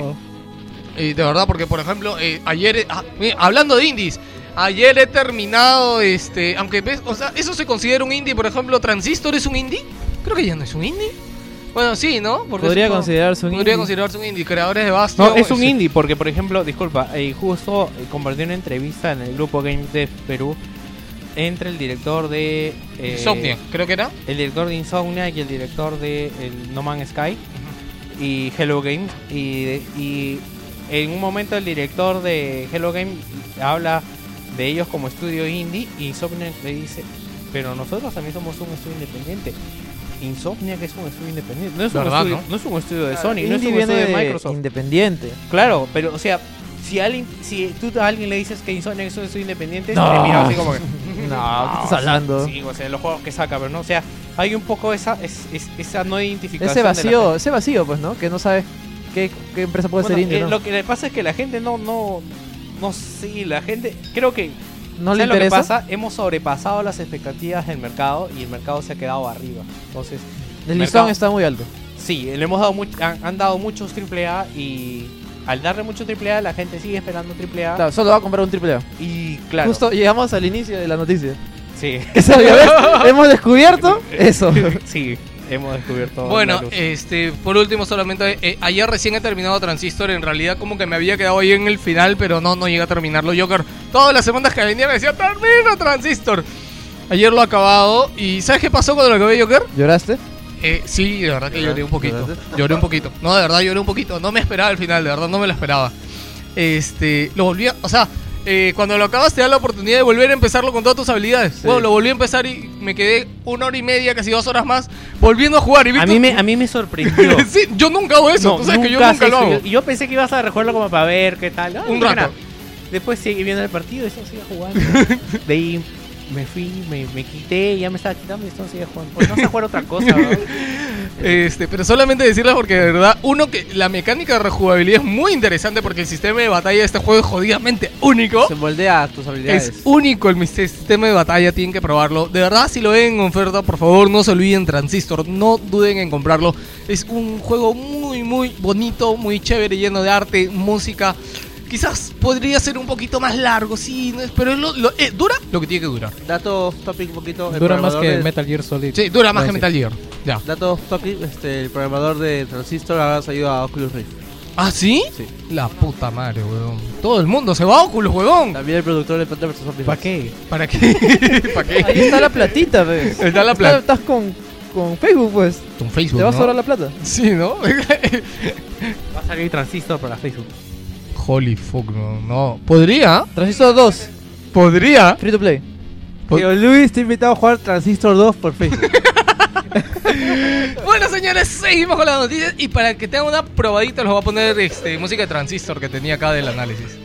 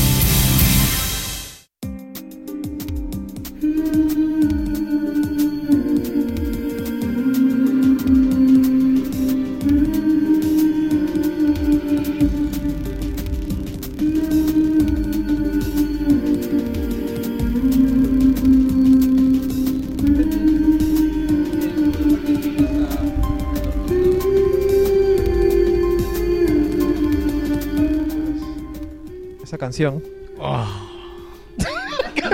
Deja de tocarte. Ah, Transistor, señores. Qué linda música. Joker, trae tu gallo. Debe ser un personaje. Esa el frase gallo. va a ser el para gallo toda de la Joker, vida. ¿no? Sí, no, el gallo de Joker, El señores. gallo de Joker. El último programa de La Wilson sección, Podcast. el gallo de Joker. Puedes hacer tu sección a Joker con tu gallo, con el cock. El cock de El Joker. cock de Joker. La, ¿qué fucking- la furgoneta del equipo A, acá conocido como los magníficos, Los ¿no? Ajá. Llega a Forza Motorsport 5, señores, Oh, la Dios. locura. Yo quiero que venga Gotti, con, con- con el tema principal, si no, no lo compro. Oye, claro, ¿ah? O sea, Si no, no paga. tun, turun, tun. Cuando, cuando le das clic para comprar, sale. tun, Claro. turun, tun, Claro, tun, güey, tun. de hecho, ah, debería, suficiente, debería. sí. ¿No lo has visto todavía? Ah, ¿No lo has dado preview en el juego? Todavía no, todavía no. no he Imagino que nada. puedes darle como que un preview y verla, Claro, ¿no? sí, sí, salen todos los, los vehículos disponibles, marcadito ahí como DLC. Pero Bueno. no he entrado ya hace algún tiempito a Forza. ¿Está el auto magnífico? Ah, El- No, Auto, no, no. fantástico se. No, no, no, no. No me acuerdo en qué juego sí salió. Un juego que sí No, lo sacó. juego, No. eh, en el Forza 4 creo que salió el carro El- de Volver a Futuro. El DeLorean. Claro, Claro, el el DeLorean. El DeLorean y el Warthog de, de Halo. Ah, chu. Ah, Bueno, señores, desde el día martes, eh, la en la última actualización de Forza, eh, se puso disponible el nuevo DLC. eh, se llama The Hot Wheel Car Pack. Que nos incluye este, eh, este DLC. Pues los siguientes vehículos: el Lamborghini Veneno. Que nada más por ese creo que ya me, ya me vendieron este DLC. ¿Tiene que ver algo con la canción Nvidia? No, no. Veneno, Nvidia. No, no. Veneno. en- Ya. La madre, gracioso que- este que- chico. Sí, weón. Ya. El Toyota Celica GT, un mítico auto. El Audi Auto Union Type D es un. eh, Ese es el que maneja tu pata en Rápidos y Furiosos, ¿no? El, El- azulito, el GT. No, no, no, no, este es el Celica, este es el Toyota. Ah, el Celica. otro es el, el Nissan, Nissan GT. Ah, ya. El GT. También viene el Lotus, Lotus Type eh, 49, el Mazda número 3, eh, 2013. El Ferrari 375, este auto mítico que ganaba eh, en las competiciones, en las carreras de Italia, no me acuerdo Todos cómo se míticos. llamaban. Eh, Audi S3 Sedan, que es un concepto. El Ford F10 y el Ford XB Falcon GT. Hola, fuck. ¿Y cuánto Ahí cuesta? faltó uno. Ah, cuán- y finalmente el GMC Bandura G1500, que No, es para la mí- camioneta Para de mí los has hablado en magníficos. chino todo esto, pero este. ¿Cuánto vale? ¿Cuánto te cuesta? Eh, ¿Cuánto te vale? ¿Cuánto te Arriba cuesta? creo que Está dice- 10 dólares. 10 dolaritos, señores, ya Sí. saben. Si quieren actualizar su fuerza, este, Quieren más carritos. Tactical Taco Party es el nuevo DLC gratuito de Plantas vs Zombies Garden Warfare. Ella regalando algo, wow. ¿Que es gratis? Claro, No mames. todas las actualizaciones de, de. Plantas vs Zombies Garden Warfare son Tú, gratuitas. tú no También- estás jugando en Plantas vs Zombies, ¿no? Sí, ¿Lo tienes? Sí, Más Este, que todo lo está jugando mi hermanito. No me acuerdo en qué podcast también, que seguro tú lo has escuchado. Dijeron que de verdad comparas Titanfall con Plantas vs Zombies Garden Warfare. y Garden, Garden Warfare es mejor. es más es más divertido. divertido. Es más, divertido, dice que las partidas se diferencian más los modos de juego. De que Titanfall como que todas las partidas son iguales, no llegas tu titán y ya, ¿no? Es Pero que como que Garden Warfare es bien distinto. En Titanfall lo que te llama más es subir de nivel, adquirir todas las eh, las cartas, eh, los power-ups, pero una vez que ya lo lograste, pues ya. Eso me pasó también Sí. con Battlefield, por ejemplo. Sí. O sea, a mí me llamaba desbloquear todo y una vez que ya lo hice, Es- ya dejé de jugar. Es ya. simplemente escalarlo. En cambio acá es diversión pura en Plantas vs Zombies. Es como el modo horda de Gears de of. Gears of War. Cada partida es diferente. Sí, pero es curioso hay- porque los dos juegos son solo online, pues. Y de verdad que ofrecen difer- experiencias bien, bien Diferentes. pero, pero aún así, eh, digamos, los dos están jugando bastante. Pero sí, no voy a negar que te diviertes mucho más en Plantas vs Zombies. ¿Ya? Bueno, ¿qué nos trae este DLC? Incluye un nuevo modo de juego llamado Vanquish Confirm- Confirmed. Eh, aquí vas a tener, eh, cada vez que mates a un enemigo, vas a tener que recoger como unas ah, orbes que tienen. Las chapitas de. Call of Duty. Claro, exactamente. Y eh, además de esto, van a añadir eh, nuevos personajes como el Citrus Cactus y el Berry Shooter. Eh, bueno, este ya viene siendo, si no me equivoco, el tercer eh, contenido gratuito que se está adicionando al Ujú. Plantas vs Zombies. Nice, nice. Y bueno, eso es todo. Parte de ahora quería comentar sobre Mighty Number 9. Lo dijo bien, no puedo creer. Sí, para cerrar la temporada. Eh, han soltado un tráiler de lo que sería una serie de animación del personaje. Que se ve hasta el shopping, a mí no me gusta para. Bueno, me parece que no sé en qué estado estará la animación. Me parece que está un poco atrás, sobre todo si lo comparamos con estándares japoneses. Yo, perdón, perdón, te interrumpo, pero yo imagino que para hacer esta animación tirar una piedra así, un cuarto lleno de desarrolladores y animadores, y justo le cayó el que hizo la película de Astro Boy. Ya, sí, me contás. Pero es que también tienes que ver de que Astro Boy no es mala animación porque Astro Boy es una película de 2005, creo. ¿Cuándo salió Astro No, Boy? el problema sencillamente, bueno, desde mi punto de vista es que ponen a, a- ¿cómo se llama? ¿Cómo se llama el pato? Mighty. Mighty, eh, lo Como un ponen tonto. como El, perso- el personaje no pega. No, no, o sea, me refiero cómo lo ponen ahí en la animación, lo ponen como tonto, Por como eso, si fuera como tonto, Goofy, sí. como si se le caen las cosas, o sea, y yo viéndolo en AdWords yo lo veo como un Mega Man, pues, ¿no? Como X. Bueno, ¿y sabes qué cosa? Ahora que lo pienso, siento que el personaje se basa un poco más en el Mega Man, primero, en Mega Man. El- Yo siento que Mega Man tenía ese aire como más inocente. No, pero no era tonto, pues. No, pero era un poco más inocente. Claro, Claro. digamos que el, A mí no me el- gusta cómo lo ha el hecho. Heavy en Mega Man era cero. Claro. Cero era el badass, pero yo Mega Man no era tonto, pero era, Claro. era tranquilo. no, pero hablo de. Mega Man de NES, a eso me refiero. O No, sea, pero igual, o sea, también, bueno, yo no lo siento, no lo siento como si fuera un torpe, que sé yo, que se le caen las cosas y que sea gracioso, pues, no. No lo Bueno, veo por es ahí. que también tenemos que ver de que esta serie está orientada a niños. Mm. Y, y Pero Mega, Man, Mega Man y Mega Man cuando nosotros lo vimos éramos niños. Sino Pero- que eran los 90. Era, una época mejor. Gino. Eran, eran años mejores. Siempre, los años maravillosos. Sí, los años maravillosos, siempre. Eran años, años este, mejores. Sí. Y también en, en Mighty Number 9, ¿quieres decir algo más de la animación? No, de la animación nada Mira, estoy seguro que si hubieran hecho una animación con el motor gráfico del juego de, de ahí, salía mejor. Sí. Te lo juro, salía No, lo que mejor. pasa es que el motor no da la talla cuando le hace zoom. pues. No me importa, Claro. vos, salía mejor, el personaje se veía mejor que la basura que han puesto ahí. Bueno, este. ¿Han hecho un nuevo Kickstarter? ¿Lo que han hecho? No, han aumentado un... Un tier más, ¿no? Sí, han, o sea, han Un- abierto... Un, un quieren logro más. 100 mil dólares más. Ah, si quieren esa animación. no. La animación ya estaba metida en los millones que, que- que Ah, ¿sí? hicieron el anterior. Puta, sí. Espero que no. Puta, yo también digo, no ¿para, se qué, imaginado que ¿para qué así. gastan la plata en eso? En el ki- Devuelve mi plata. Puta, de verdad que. Ya no puede decir eso, ya es como que. No, no, ¿sabes para qué lo he hecho? Para añadir las voces en inglés dentro del juego. Sí, 100 mil dólares. Y, y no sé, y dice que los fans están molestos. Obviamente que están molestos. La verdad porque- es que me parece horrible. weón. Ah, no, y dice que van a aumentar contenido descargable, ¿no? Eh, eh, las voces y contenido descargable. Mm. Pero yo siento que la gente no está interesada en voces en inglés para un juego japonés. Es más, o sea... la- creo que la base hardcore de ese juego son gente que admira mucho el estilo de juego japonés, animación japonesa y todo lo japonés. Entonces es como que para qué diablos quieren Hubieran voces en hecho un anime, así como los animes de Mega Man. No, las voces en inglés es para el juego. Ah, No, las pero- voces en inglés es para el Pero juego. igual no digo, en esta animación le hubieran hecho un anime, o sea, Sí, sí, y ya- quedaba excelente. El- Ya ¿Alguien fue recuerda las, ani- los- las Mega animaciones tipo anime de Mega Man X4? Fueron excelentes. El corto también que hubo para Mega Man X, el día de Sigma. Bueno, Sí, bueno, y uh, la- de verdad a mí me, me, me molesta también este tema. Otro tema que todavía no han tocado es el International, ¿no? ah, verdad, dilo de una vez. No sí, bueno, ya se han... ¿Tienes en tu cabeza los montos? No, pero ya se han develado los montos para, para los ganadores del International. El primer puesto va a tener 4 millones y medio. Y ahí va a ir decreciendo hasta el último puesto que es puesto 14. Ahí está, no, puesto, puesto 15 o Ahí 16. lo tiene, ahí lo tiene Víctor que lo diga rápido. el primer puesto se llama 4.700.000, así abreviando. El segundo 1.300.000. El tercero 900.000. El cuarto 775.000. El quinto y el sexto es 620.000. El séptimo y el octavo 491.000. Es un huevo de plata Sí. para un noveno puesto. ¿Noveno cuánto? Eh, no, el séptimo y el octavo es 400 M- Medio millón. casi. O sea, huevón. No, mira, y, Continúa, pero continúa. el drama viene en, lo- en el noveno y el décimo que se llevan solo 46.000. Solo. Solo. Solo, ¿cuál solo? Es un huevo de plata. Pero, o sea, pero te das cuenta que por pasar, o sea, casi son Por ganar una partida ya te llevas medio millón. ¿no? 400 mil dólares más. Claro, por ganar media partida. Por ganar una partida, por pasar la primera ronda. Continúa, continúa. Sí, eh, onceavo y doceavo 36 mil y treceavo y catorceavo 20 mil. Bueno. 20 mil dólares el mismo puesto. Puta. Todos ganan con el Claro. Es Y como un programa de tele, es como, sí. como Augusto Ferrando. Gana con el gordo. Todos ganan con el, El gordo. gordo va a salir bailando ese día en un traje hecho de dinero y ver chorreando plata mientras.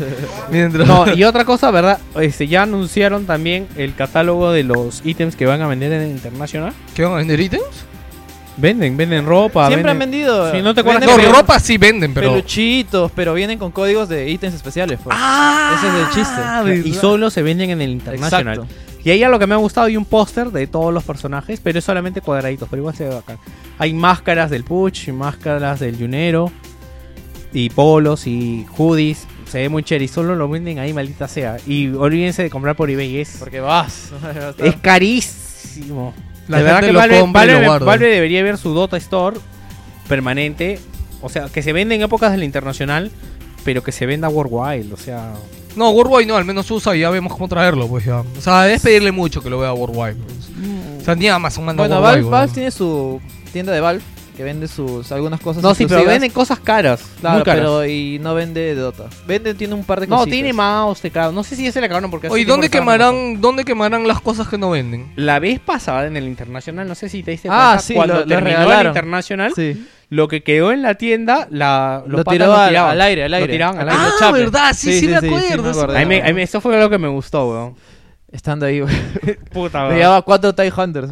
Sí, weón, ya tanto, tanto han vendido. Bueno, eso es para ya a terminar con. Ya saben, señores, ah, si tiene un hijo de chiquito, métanlo a Dota. Puede, puede ser el siguiente. Algo, algo así, Así corto. sea el último puesto. Así sea el gana. último puesto, gana plata. El estudio Digital Streams que hicieron Warframe ¿no? Ah, ha sido comprado por Perfect World. ¿Y quiénes son Perfect World? Bueno, son los que han hecho, por ejemplo, Wheels of Wars. Wild Wars. Will Wars. No, Will- no existe Wilson Wars, weón. Wilson Ward. No tenemos un MMO. Wilson. Wheels Crea of tu raza. Lo- Los yoquerianos, este, lo- los be, be wilsonianos. Los y- Sonyers, los y los peceros. Y, y Ouya, que son los neutrales. No, los retardes son. los retardos. No, los Nintenderos. No, no seas pendejo. No, no, no. No, y los peceros. Dios mío. Peceros. Los peceros estamos arriba, No, porque los- la catedral los peceros la más son los, grande, son- los peceros son los White Walkers. Sí, exacto, la, la Master Race. Ya, Wheels of Wars, ¿no? Wilson no, weón. Ya, Wild. Wheels. Wild. Will. Wild Wars. Will Wars. Ya. Sí, ah, para los que no sepan también la beta de Evolve está disponible, busquen por ahí eh, beta Evolve. En van nuestro video de noticias de la semana les hemos puesto ahí, vayan a la descripción del video, ahí está todo Hay como instrucciones y ya saben, mientan que tienen una buena computadora porque si, pon- si dicen la verdad no les va a mandar nada. Tengo una GT, una GT Serie 100, Tengo un, weón. un, un SLI.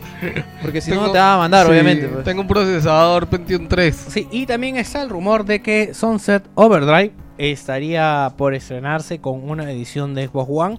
El problema es de que espero, o sea, de que cuando se lance el juego va a salir con una edición de Xbox Claro, o sea, va a salir un pack, un paquete. Claro, eh, sí, no sé si bundle o edición, pero ojalá que sea una buena edición porque eh, de verdad que la propuesta gráfica del juego se da para hacer cosas muy locas con la, Con la caja. con la, de- caja de la consola. La de Titanfall fue bien, fue bien chévere. La de Titanfall fue la caja más espectacular que has visto. Pero, No me acuerdo. pero, pero vino la consola negra, el La mismo mando Y con un, y un código, código de, de descarga descarga del de juego. Titanfall. Eh, Hay fail, ¿no?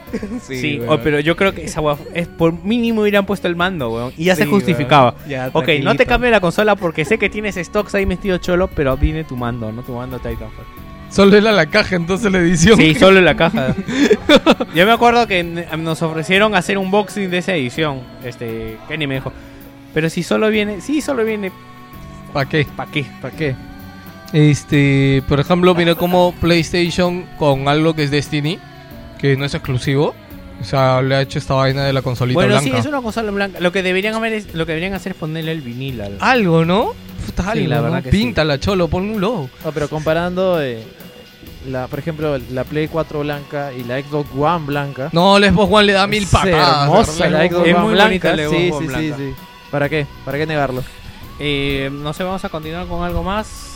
Hay una noticia de Joker que está más abajo mientras tú buscas la siguiente. Ah. ¿No vas a comentar lo de la Halo Master Chief? Este. Eh, Jerry, lo de la Halo Master Chief, ¿tienes algo que decir? Eh, ¿O no? Eh, lanzaron un tráiler nada más eh, donde se ve la el trabajo que han hecho en las cinemáticas en los enemigos cómo se cómo se ven no está la comparativa de cómo se veían anteriormente pero se ve muy pero muy pero muy bien Ya lo que estábamos sabiendo, hablando es que existe el rumor de que posiblemente no llegue a 1080p y es por esta tonta cosa de que de la opción de que activas y desactivas el activas el modo retro modo retro o sea, pero- dentro del juego yo también no lo tenía muy claro, pero no, pero se supone que, que debe ser por eso, o sea, el Bueno, juego lo que dentro he escuchado es que había problemas con Halo 2 precisamente y era por este modo, pues. Yo de verdad, o sea, justo Explica- comentando, explica de qué comentando va el con- modo, porque Ah, ya, el modo es eh, presionas un botón y te regresa los gráficos tal cual salió en 2004 para que le muestres a tus amigos y digas, mira cómo se veía hace 10 años. Yo la... blup, Ahora mira cómo se ve. Y ahora mira cómo se ve. Ya, y se acabó todo. Ahí termina, ahí muere, muere el payaso. ya no hay más gracia, de verdad. Esa cosa es para verlo un par de veces y no vas a jugar el juego como se veía en 2004. O sea, es tonto, no sé. Claro, pero parece que esto como que exige uno, Claro, un porque cambio juego- en el momento. El juego ¿no? está renderizando dos veces. Claro. Está renderizando el nuevo motor y está renderizando el, mot- el motor antiguo. Sí, lo que se comenta es que tal vez por esto no llegaría a 1080p, Claro, pero es- 60 debe- FPS. Pero también cabe aclarar de que toda la serie Halo siempre ha ido a 30 FPS. así que.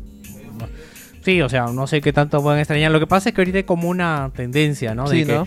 si no eres ¿Quién la tiene 1080... más gruesa? Sí, si no eres 1080p no eres nadie. una Pero cosa de así. verdad, o sea, así hablando eh, así seriamente, me parece una tontería eso. Aparte de mostrarlo un par de veces, como Yo que no sirve para nada. A ponerlo En un nivel, algo así, ¿no? Como al, comienzo o en determinadas partes puntuales en el que el trabajo Se sea nota, bastante. claro. O sea, no sé, ahí creo que hay partes que son bases inmensas. Creo que en el anterior Sí, habían. sí. Y, no, que, hay unas peleas y que tú veías. del Scarab en el Halo 2, por ejemplo, la parte final. Sí es, sí es chévere, pero o sea, eh, no, como te digo, no, no vale la pena. O sea, para- yo no voy a jugar. Si me compro un Xbox One y me compro la Halo Anniversary Edition, no lo voy a jugar todo el juego a- como así como- 2004. sí, o sea, así- es tonto, pues. Así cuando te acercas a un. Mira, mira esta pared, mira esta pared. Antes, ahora. Antes, ahora. Se acabó, ahí se acabó todo el chiste de verlo así. Y ahí me muevo para el- un poquito más para el costado. Antes, ahora. Antes, ahora.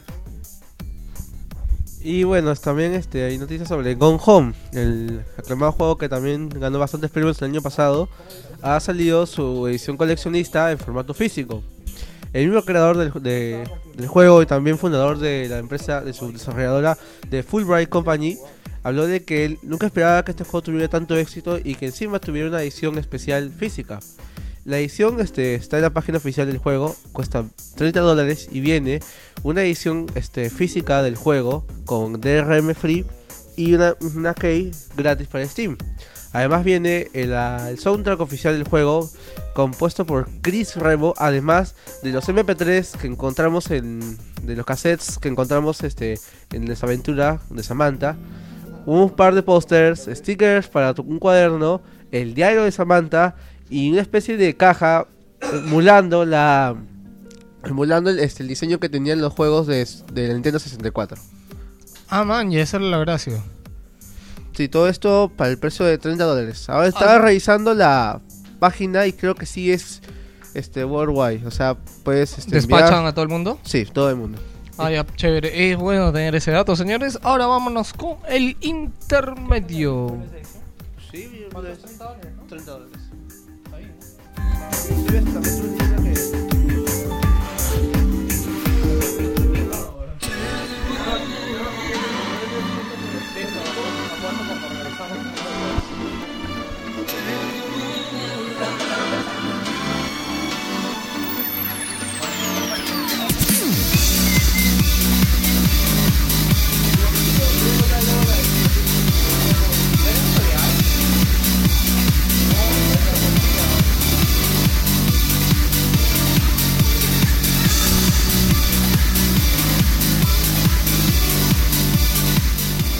Llega el último capítulo antes de irnos de vacaciones y es el- creo que es la vez que tenemos menos saludos en el Facebook. Gracias, señores. Yo, nosotros El también, último capítulo. nosotros también los queremos. Esto es culpa Este, de Pilsen, callados, tú sabes, ¿no? Claro, porque todo el mundo está tirado. Vamos un a. Yo terminar- estoy resaqueado.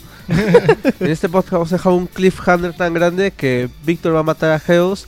Pero en ese momento alguien va a llegar y no vamos a decir quién hasta la siguiente temporada. Sí, ¿no? Y ¡pum! Llega Ya algo. spoileaste el final, pues. No, pero, Como el final del segundo acto, como Half-Life 2. este, alguien, yo, eh, Gino, ¿puedes leer por ahí todo lo que dicen? Hay una imagen, no sé Bueno, qué. empieza con nuestro querido amigo Kevin Cax diciendo hola y una imagen de Mario mirando a- al pendejo de Toad sin gorro. Eso es porque Víctor puso un meme de, de Mario sin gorro. Un Bueno, muñeco. continúa entonces David Choquil Ríos.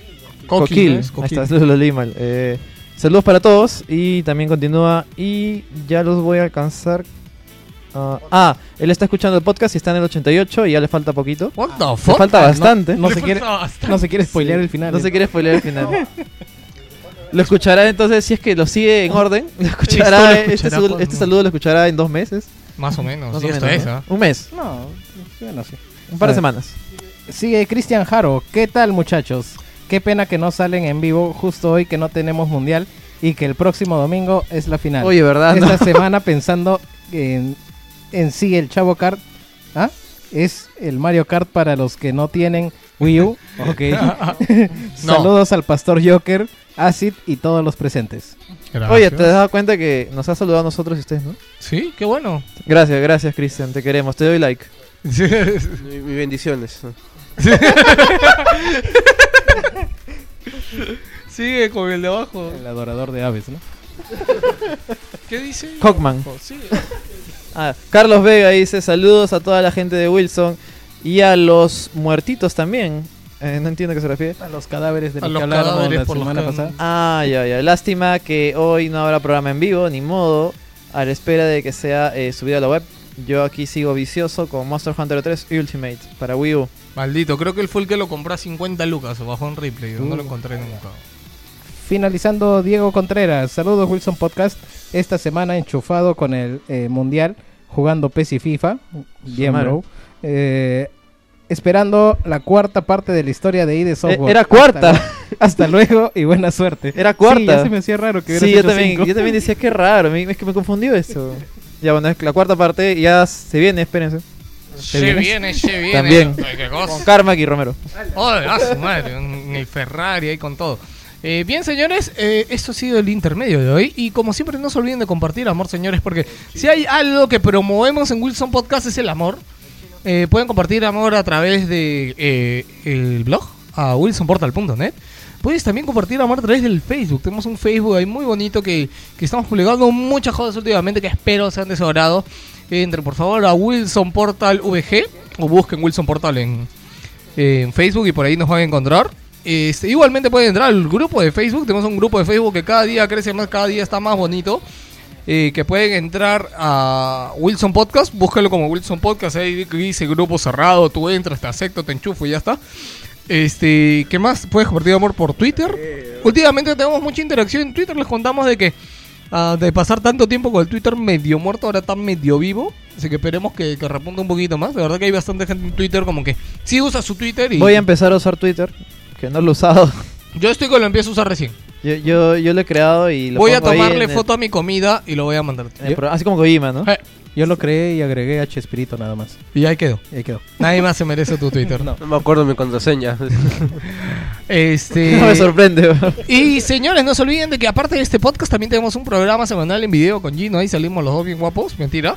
Este, en el que hacemos un resumen de las noticias de la semana. Hacemos un, un, el mismo se llama feo. un resumen muy sensual ahí de, de las noticias de la semana. Eh, se llama WP News. Todavía sigue el 90 nombre. El nombre en beta todavía sigue. Todavía no hay nombre oficial, pero normalmente sale los viernes en la noche o eh, el sábado Wilson News temprano. nomás, Wilson News. Wilson News. Nada más así. no me gusta, no pega. Noticias Wilson. Noticias Wilson. ¿Y quién es Wilson? güey? Chucha. Yo creo que un día El vamos a acabar cambiando todo a Wilson Games. Y me voy a la chota. ¿Wilson. Gay? Wilson Games. Wilson Games. Y por último, señores, Wilson este, si quieren una consulta, tienes alguna pregunta, alguna duda, sugerencia, lo que tú quieras, caballero, puedes escribirnosla a nuestro fanpage. Tiene muchos medios, pero si quieres algo mucho más personal, puedes enviarnos un correo a podcast.wilson.gmail.com. Si tienes un evento, algo que quieres que compartamos o lo que sea, caballero, este, puedes hacerlo por esos medios. Esta semana, este, nuestro amigo Junior de Parallax me invitó a su programa, estuve por ahí. Creo que todavía no publica su programa, a veces demora un poquito, pero igual esténse atentos y van a poder eh, escuchar esta voz tan agradable que, que siempre les gusta escuchar aquí, pero en Parallax. Este, que estuvo interesante también, estábamos que, lo molestábamos con los tappers. Y por último, bueno, nada más gente, vamos a comenzar con la sección de ID. Dios mío, un programa temprano, ¿cuánto vamos? Una hora y 27 y acabamos con las noticias, Dios mío. Víctor, estamos de buenas, ¿no, Víctor? Exactamente, así es, estamos de buenas y ¿cómo no vamos a seguir de buenas? Conmigo, caballero, ¿cómo no van a seguir de buenas? Ya se iban a ir a su sección especial y me iban a dejar atrás. ¿Y por qué me ignoras? Víctor, ¿cómo estás? Bien, señor de Yoico. Buenas, buenas, buenas. Ya estoy mejor de la garganta ya. Que me parece excelente porque la semana pasada me dejaste medio abandonado. Y yo, yo no, yo, yo, yo soy hábil, pero no tan hábil, pero. Tengo, tengo, tengo, tengo, tengo problemas. Sí, para controlar a toda la China me imagino Sí. que... Imagínate yo venir acá con las correas. ¿Tú sabes cuántas correas tengo para las chinas? No, no sé cuánto. ¿Cuántos se escuchan gritando ahí al fondo? Y, grita, y gritan con gusto. ¿ah? Con gusto gritan las chinas, pero hay que tenerlas ahí agarradas de la correa. Hay que tener las agarradas de la correa. Y bueno, gente, no se olviden de visitar joico.pe, donde pueden comprar eh, muchas ofertas de videojuegos para PC. Además de eso, puedes comprar tarjetas de PlayStation Network, tarjetas de, para la tienda de Xbox, tarjetas para las tiendas de Nintendo, tarjetas para ti, para quien quieras, hermano, para regalar, para jugar, para bajar, para, para hacer lo que tú quieras. Si quieres guardarla, también la puedes comprar ahí para guardarlas. Este, entran a joico.p, se los voy a letrar rápido, J-O-Y-K-O. Así como Joy de Joystick y KO de KOP. Y le pones punto P y ahí estás adentro de la web. Este, yo no entiendo por qué se matan de risa cada vez que a mí se me ocurre improvisar aquí alguna cosa. Eh, ¿tú, ¿Tú crees que existe una razón para eso, Víctor? No, yo pienso que la gente se aloca por los puros porque no es complicado. Es joico.pe con K. Sí, este... Joico se escribe con K. Oye, las chinas se fueron. ¿Por qué se van las chinas? Me traen este maricón de Mario. Eh, Ya, no ahí se regresaron no las chinas. ahí regresaron las chinas, Dios mío. No se meta con Mario. Rápidamente, caballero, le dejo un par de ofertitas. Ahí tiene el Murder Soul a 70 soles. Y el Wolfenstein New Order a 110 luquitas, señores. Así que vayan y aprovechen a la tiendita de Yoico. Y si vengan una de mis chinas por ahí, me la amarran, por favor, que yo paso con mi correo y me la traigo. Ya va de hot, weón. ¡Chao!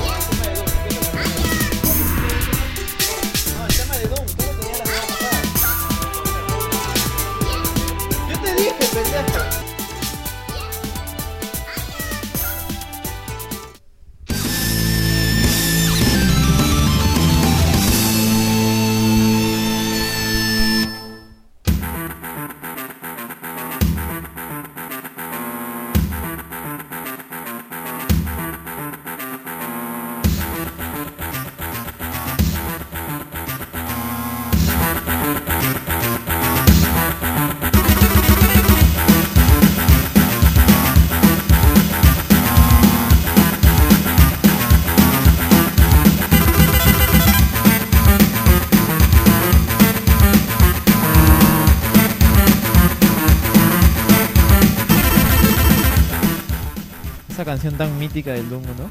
Esa es, ese es el tema original tal cual salía, sonaba en los CPUs. Oye, parece que, que hubieran metido una banda ahí, ¿no? Una banda. No, justamente, co- comentando en el capítulo pasado, estaba inspirado en una canción de Metallica. Master of Puppets. Claro. Por, por razones de tiempo, el capítulo pasado eh, me olvidé eh, la sección eh, Mi primera vez. Mi primera es con Doom. Ah, Supongo que todos acá habrán jugado Doom. Sí. Y todo el mundo tiene una, todos tienen una experiencia Sí, diferente con Doom. Pero claro. Así que cuenten cómo fue su primera vez con Doom.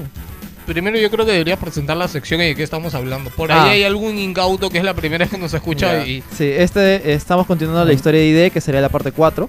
Si quieren escuchar eh, las otras partes, pueden escuchar Recapitula, recapitula, a ver, ¿qué hablamos Nos la quedamos parte en uno? No, que- no, pues, ¿qué hablamos la parte 1? La creación de ID. la la creación de ID Software. ¿La parte 2? En la, en la parte 2 fue eh, cómo llegaron al- a la gloria con eh, Wolfenstein. ya, y en la parte 3 fue eh, cómo, se consagra- cómo se consagraron leyendas con Doom. Ya, Simplemente y- hablamos de la creación de Doom, ahora hablamos de las réplicas de Doom.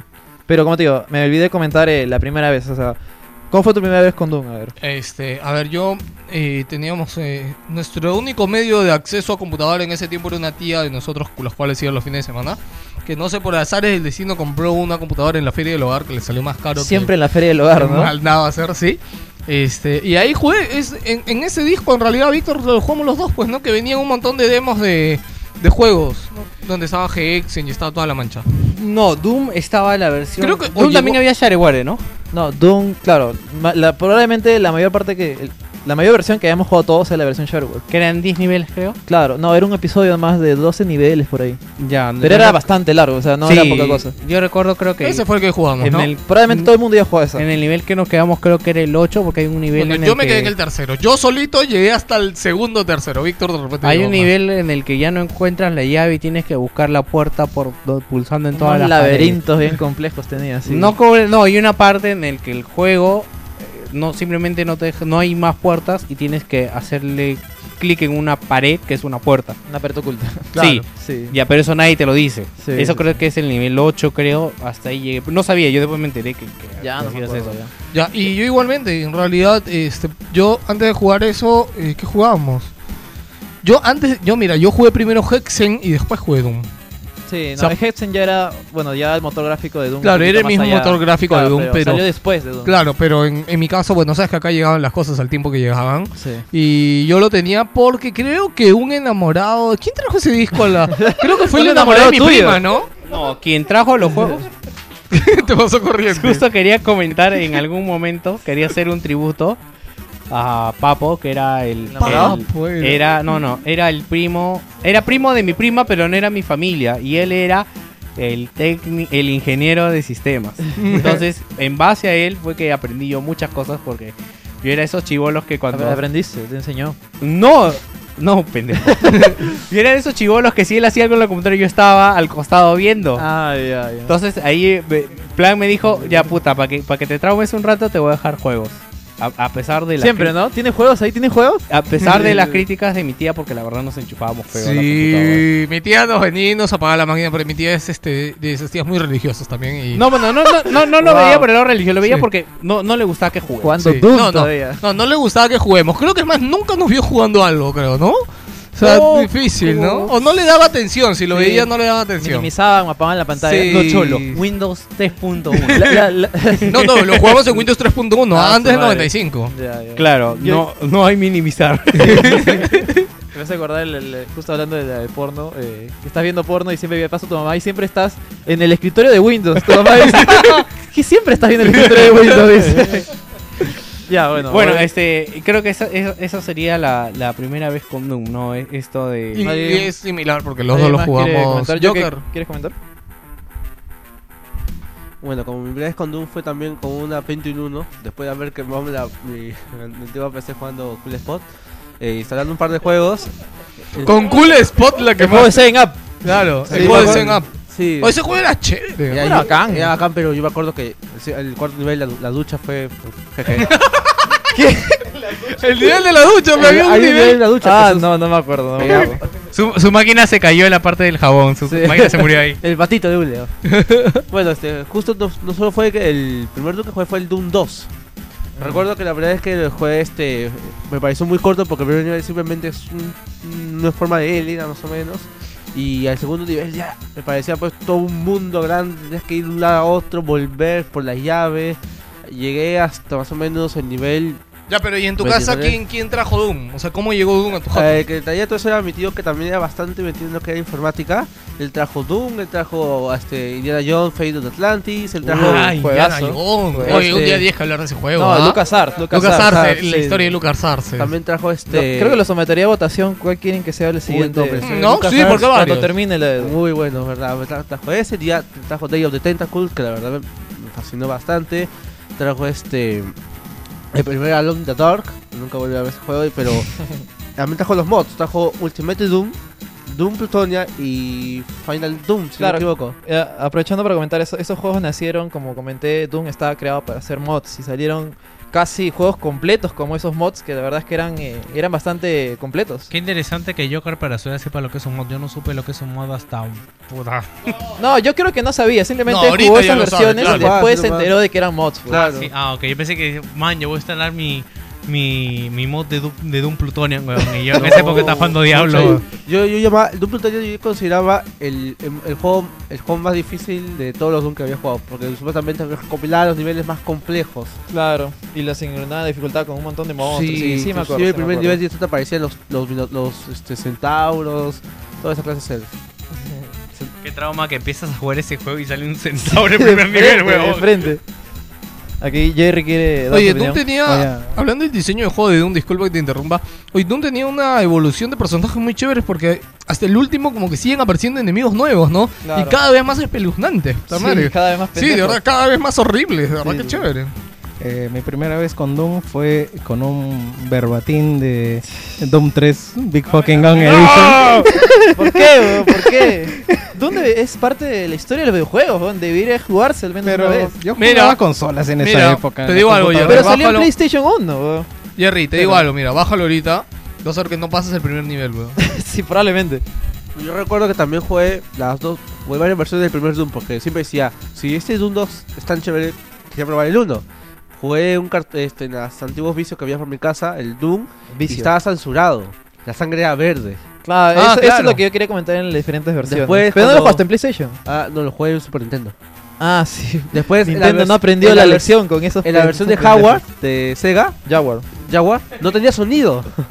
Así que tuve que esperar unos 4 años para recién jugarlo en el emulador por computadora y ya tenía toda la sangre. Sí, o sea, había un problema con la versión, es que es como si intentaras mover el Crisis 1 en PlayStation 3 o Xbox 360. Vas a tener que cortar de algún lado, pues. Quitarle el audio, qué maleado. Sí, pero, o sea, y el sonido que eh, la canción principal, la canción que estamos escuchando también era peor, era bien fea. Ya, sí me acuerdo. ya sonaba como si estuvieras Incluso la versión de. Había una versión que sonaba como pedos. Y se hizo famosa porque Ah. eh, sonaba Doom, Doom Fart Edition, lo llamaban, porque sonaba muy mal. No, me imagino que de repente era la versión para speaker, pero creo que Jaguar tenía mucho problema con los sonidos. Siempre he escuchado cosas. Los sonidos, inclusive los efectos. Sí, siempre he escuchado de que las versiones de Jaguar tenían Sí, problemas. te- Pero, había, lo- pero los juegos exclusivos para Jaguar eran muy buenos Claro, gráficamente. o sea, eso sí gráfica- me acuerdo. gráficamente nomás. No, claro, sí. Jugablemente era un desastre. No, Bueno, y ahora me pasa a contar, ahora me toca contar a mí, primera vez. Tengo, yo tengo una, una anécdota bien curiosa con ese juego. eh.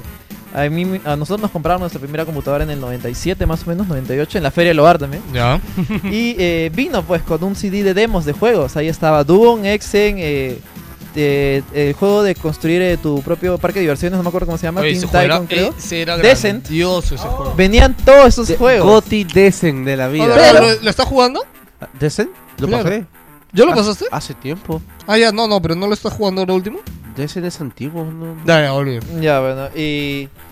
Y bueno, el primer juego que probé este CD de demos era Doom, pues.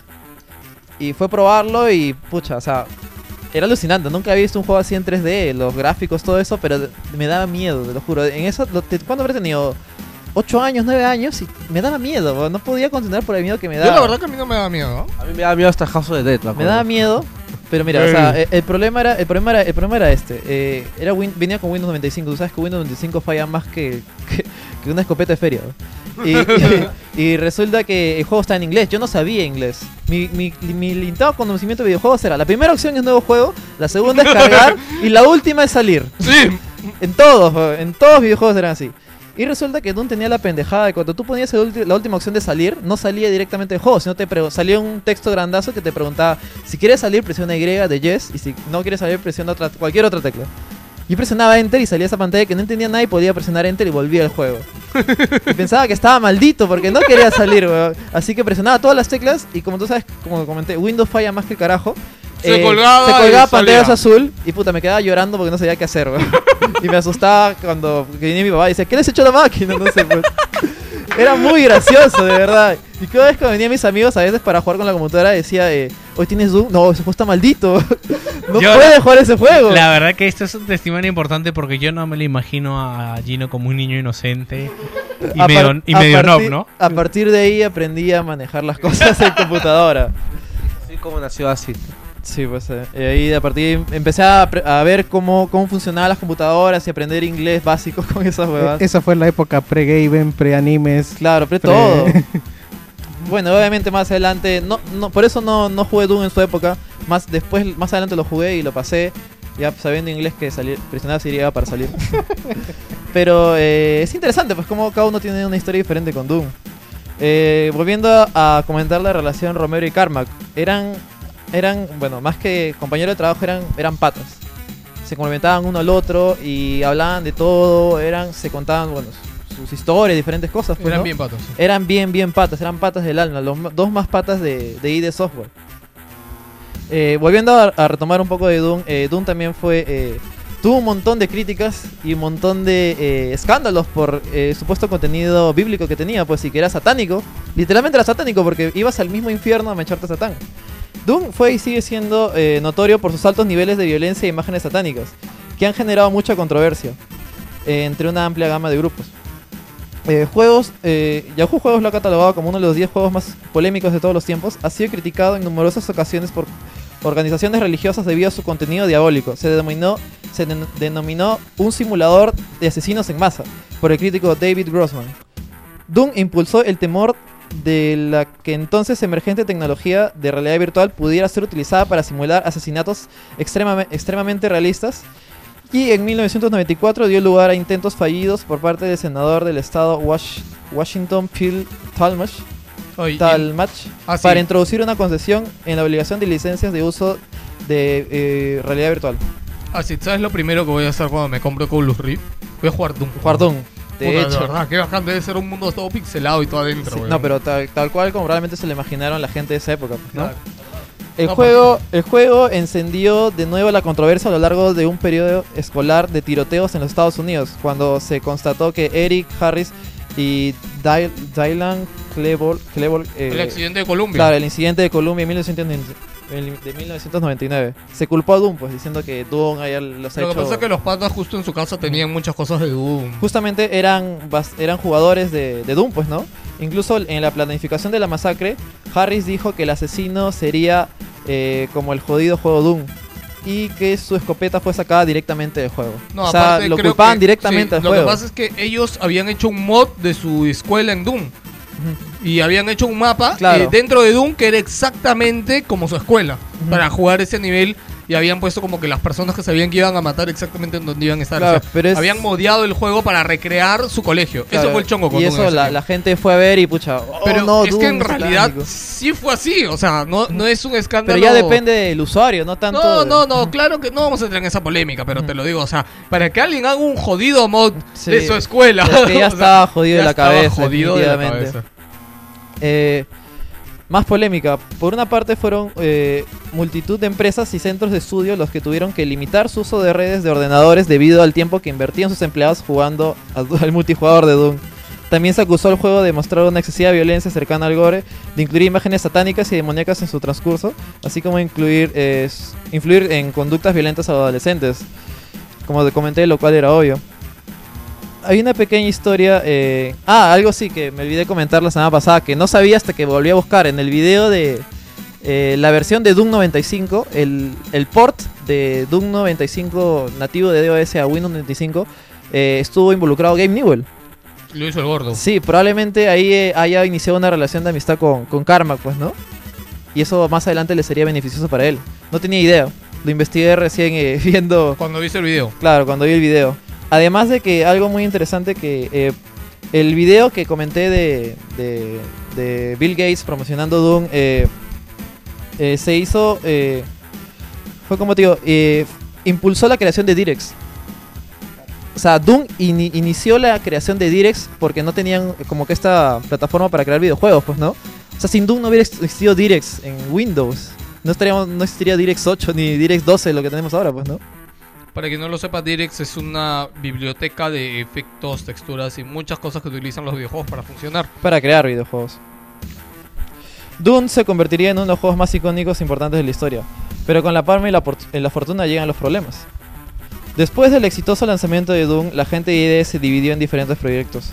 Karma que empezó a trabajar en, en el- un nuevo motor gráfico, ya que si bien Doom era 3D, utilizaba sprites para los enemigos, el jugador no podía mirar arriba o abajo. En otras palabras, no era totalmente 3D, era como un semi 3D. O sea, ustedes saben cómo funcionan los sprites, pues, ¿no? O sea, si le das vuelta, sigue siendo el mismo personaje Sigue siendo plano. sigue siendo plano, una textura plana. Estaba claro que el 3D real y total sería el futuro de la industria. Así que Carmack se puso eh, otro reto y tal eh, fue crear un nuevo engine, un nuevo engine que dejara al engine de Doom eh, obsoleto, pues, ¿no? O Quería sea- sorprender de nuevo al mundo. Se, puso a programar otra vez encerrado. Exactamente, y eso es lo que hizo. Se volvió a encerrar en su, en su oficina. Ahora tenía un equipo que lo ayudaba para programar un nuevo motor gráfico. Me lo imagino como Kira. Cuando está Sí, ¿no? Sí. perdón.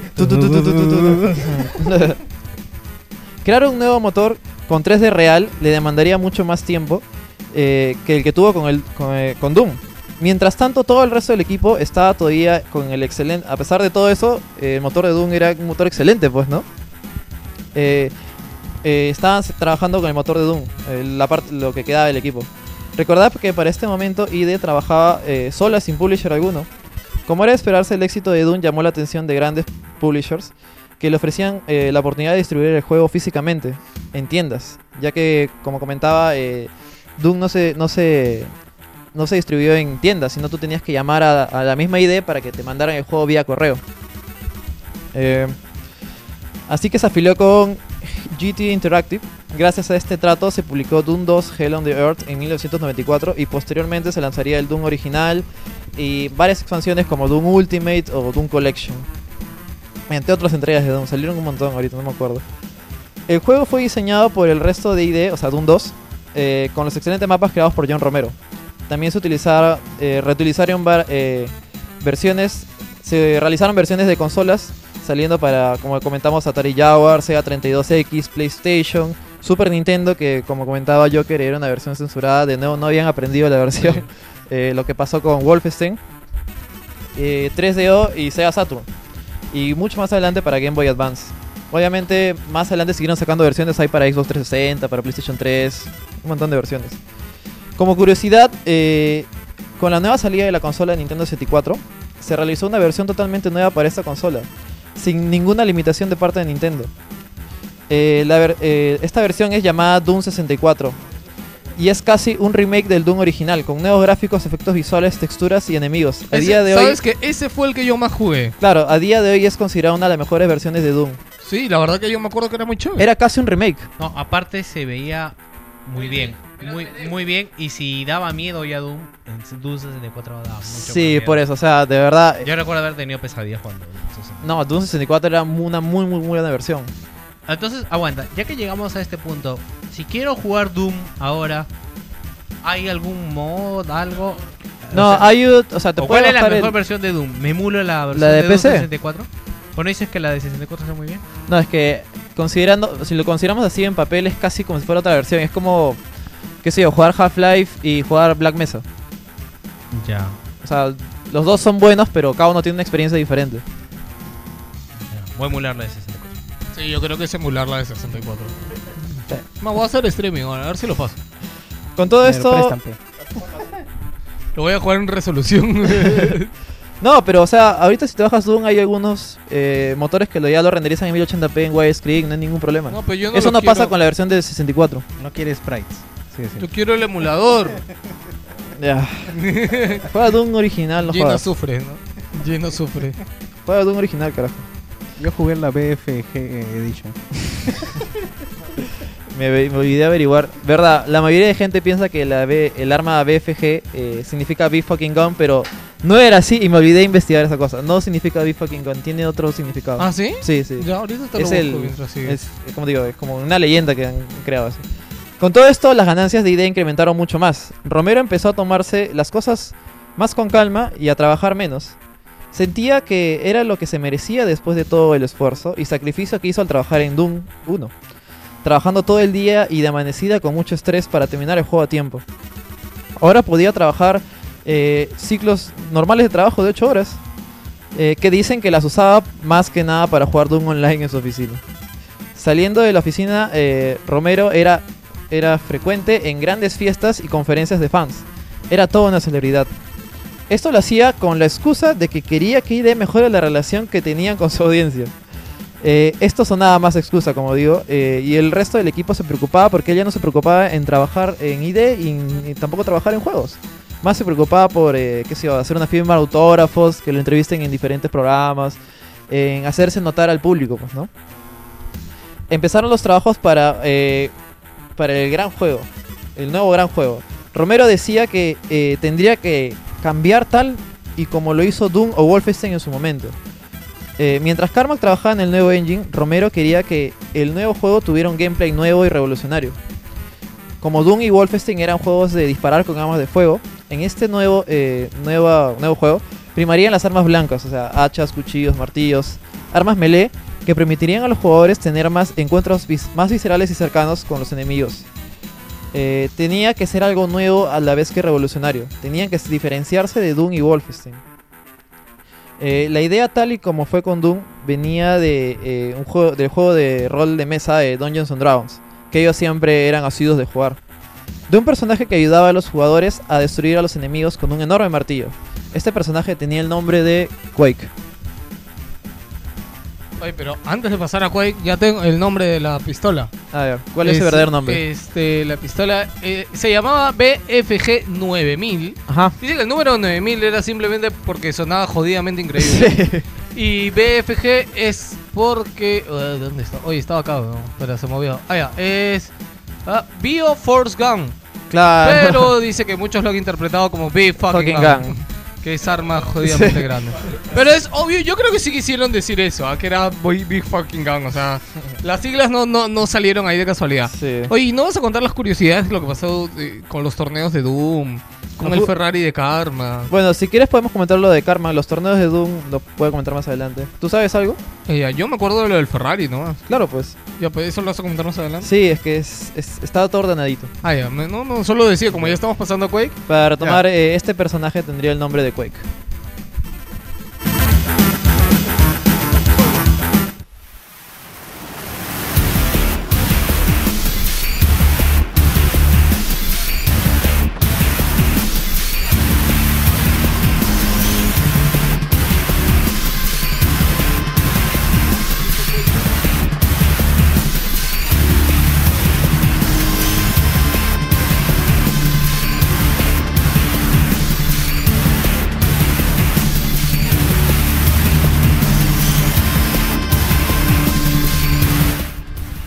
Quake.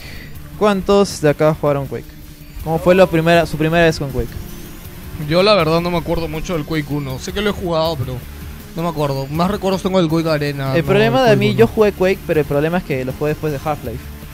Y pucha, el- probablemente Quake eh, sea más oscuro, pero no, no me enganchó, no lo terminé. No, es que definitivamente tuvo otras cosas que al final no, no pegaron tanto, ¿no? Yo con 1 también lo jugué más o menos hasta un, menos la mitad. El 2 sí me enganchó bastante. eh, Justo fue uno de los pocos shooters que jugué ese año. Y ya el que sí este, me encerré fue con el Quake Arena. Eh, vamos a hablar de eso también. Pero había un problema. Y ese era que Carmack eh, no terminaba de desarrollar el motor gráfico para Quake. Como ya habíamos comentado, Carmack tenía la manía de que cada juego nuevo tenía que salir con el mejo- mejor motor gráfico del momento. Y se encerraba a su cuarto, en su oficina, trabajando día y noche para terminar el juego. Y ese era un problema, pues. Todas las ideas que Romero y su equipo...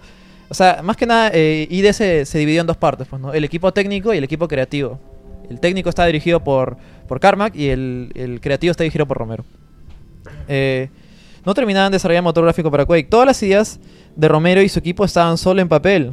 Y literalmente estaban en papel. O sea, hay varias fotos en las cuales se llenaron un montón de, libros de y cuadernos de los niveles di- dibujados en papel, pues, ¿no? Eh, estaban en papel. Sería imposible probar estas nuevas mecánicas jugables de combate para ver si funcionaban o no. Además de esto, Carmack subestimó la complejidad y dificultad de crear un motor gráfico completamente en 3D. Las fechas en las cuales el equipo creativo trabajaría con el motor gráfico se retrasaron. Romero y su gente solo podían quedarse de brazos cruzados esperando a que Carmack termine el motor gráfico.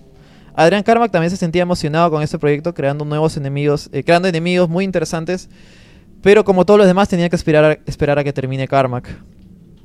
Debe ser medio, medio pesado, ¿no? O sea, no, no haces nada, puedes ya hacer nada. llegas y solamente tienes que esperar. Es como, me imagino una sala de parto, esperando a que salga, pero no puedes trabajar. El ambiente laboral de dentro, de- dentro de las oficinas de ID se tensionaba. Y como era de esperarse, se realizó una reunión de emergencia con todos para hablar sobre el futuro de Quake. Si tenían que esperar a que Carmack termine el motor gráfico. Además de probar nuevas, eh, además de probar estas nuevas mecánicas jugables y afinarlas, el proyecto podría retrasarse por años. O sea, probar un nuevo tipo de, de jugabilidad no es fácil. O sea, tienen que probar y testear a ver si funciona, quitar ese tipo de cosas. Eh, justo con la nueva jugabilidad que estaba prometiendo Romero, eh, y encima esperar a que termine Karma, que iban a retrasar el juego por mucho tiempo. Eh, algunos de los trabajadores salieron incluso con la idea de sacar otro juego de shooter tipo Doom para amenizar la espera a los fans, o incluso propusieron Doom 3. Pero Romero se opuso totalmente a esta idea. Él no quería que, que ID fuera una compañía que sacara el mismo juego uno tras otro. Quería que con cada nueva franquicia que sacaran revolucionen todos los apartados jugables. Que cada juego sea una experiencia nueva para el jugador. Para su sorpresa, gran parte de ID, por no decir toda, se opusieron a su idea, incluyendo Carmack. Todos querían que el, que el juego salga a tiempo, así, tendrían que, así que tendrían que someter a votación si preferían ir por lo seguro y trabajar con el nuevo motor, tendrían eh, que tendría el espíritu de Doom o probar algo nuevo y experimental con Romero a costa de que el proyecto se retrase.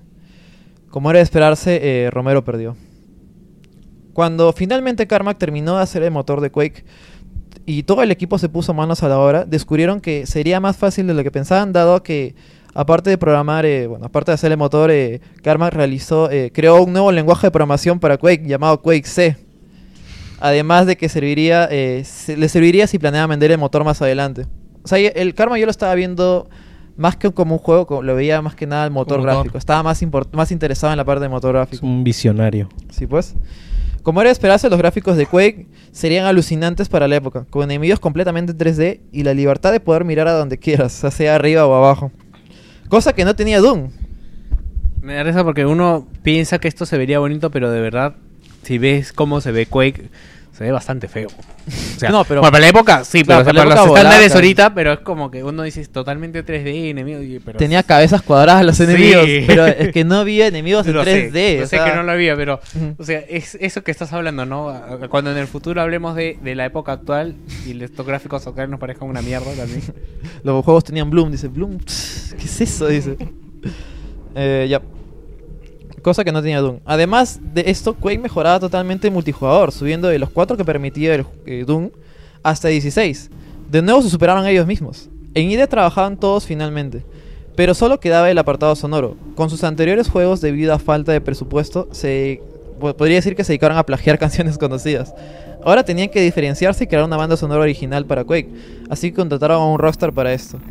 Trent Reznor de la banda Nine Inch Nails, no sé si algunos lo conocen, Sí. eh, ¿Cómo sería, sería el encargado para esto. Probablemente sí lo conozco, pero no me acuerdo. No.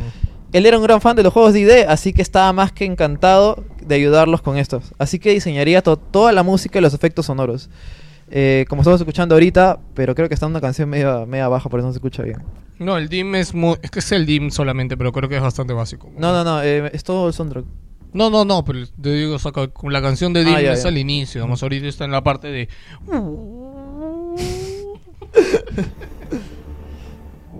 El desarrollo de Quake ya estaba por terminar, así que ID tomó la decisión de combinar lo que habían aprendido con la distribución online del shareware con el poder de una gran distribuidora. El juego salió a la venta el 22 de junio de 1996 al ridículo precio de 10 dólares. Pero venía con sorpresa. Que DLC, esta- DLC. que esta versión estaba bloqueada. O sea, era el juego completo para el intentar jugar más del a, más a partir del segundo episodio. eh, salía el- un número de teléfono para llamar, en el cual tenías que llamar a ID para que te un código en el cual desbloqueabas todo lo que resta del juego. Eh, era interesante, o sea, era un concepto nuevo, pues, ¿no? Todo estaba bien, pero no contaron con algo, algo que estaba emergiendo gracias al internet, la piratería. Cuando un usuario descubrió cómo desbloquear el juego sin pagar, sin pagar de más, se extendió como la pólvora. Yo me imagino. Los famosos cracks. La misma tecnología que ayudó a ID a ser tan exitosa ahora les jugaba en su contra. A pesar de todo, Quake fue un éxito de ventas y de crítica, sobre todo por el adictivo multiplayer, que se dice, eh, se dice que oficinas enteras se madrugaban después de acabar horarios laborales para jugar eh, una LAN de Quake. Con las es que en ese tiempo vale decir de que no muchos tenían computador en su casa. Claro. Entonces normalmente terminaba todo La el única trabajo, manera de jugar- Claro, y en los y trabajos aparte sí que, no había computadores. que no existían eh, las famosas cabinas de internet. Claro, no habían cibercafés. no. Eh, O sea, habían, pero no eran tan populares, pues. Eh, ya. Eh, Y hacías horas extras. sí, pues por eso decía, la- con el flor de que estoy haciendo horas extras se quedan 16, 16 patas jugando. Bueno, vale decir, eh, seguramente lo comentarás más adelante, pero al final esta parte de, de multiplayer y arena es lo que lo que quedó de Quake, pero que ha muerto al día de hoy. Qué adictivo era Quake con Esto se volvió tan común y popular que un pequeño grupo de fans en Dallas organizaron un torneo abierto de Quake.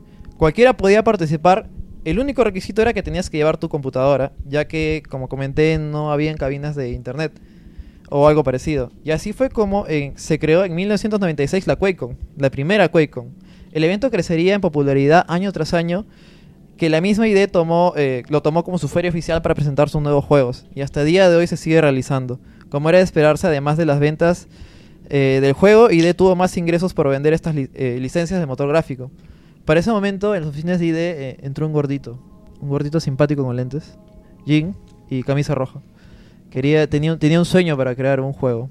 Y compró el motor gráfico de, de, de Quake.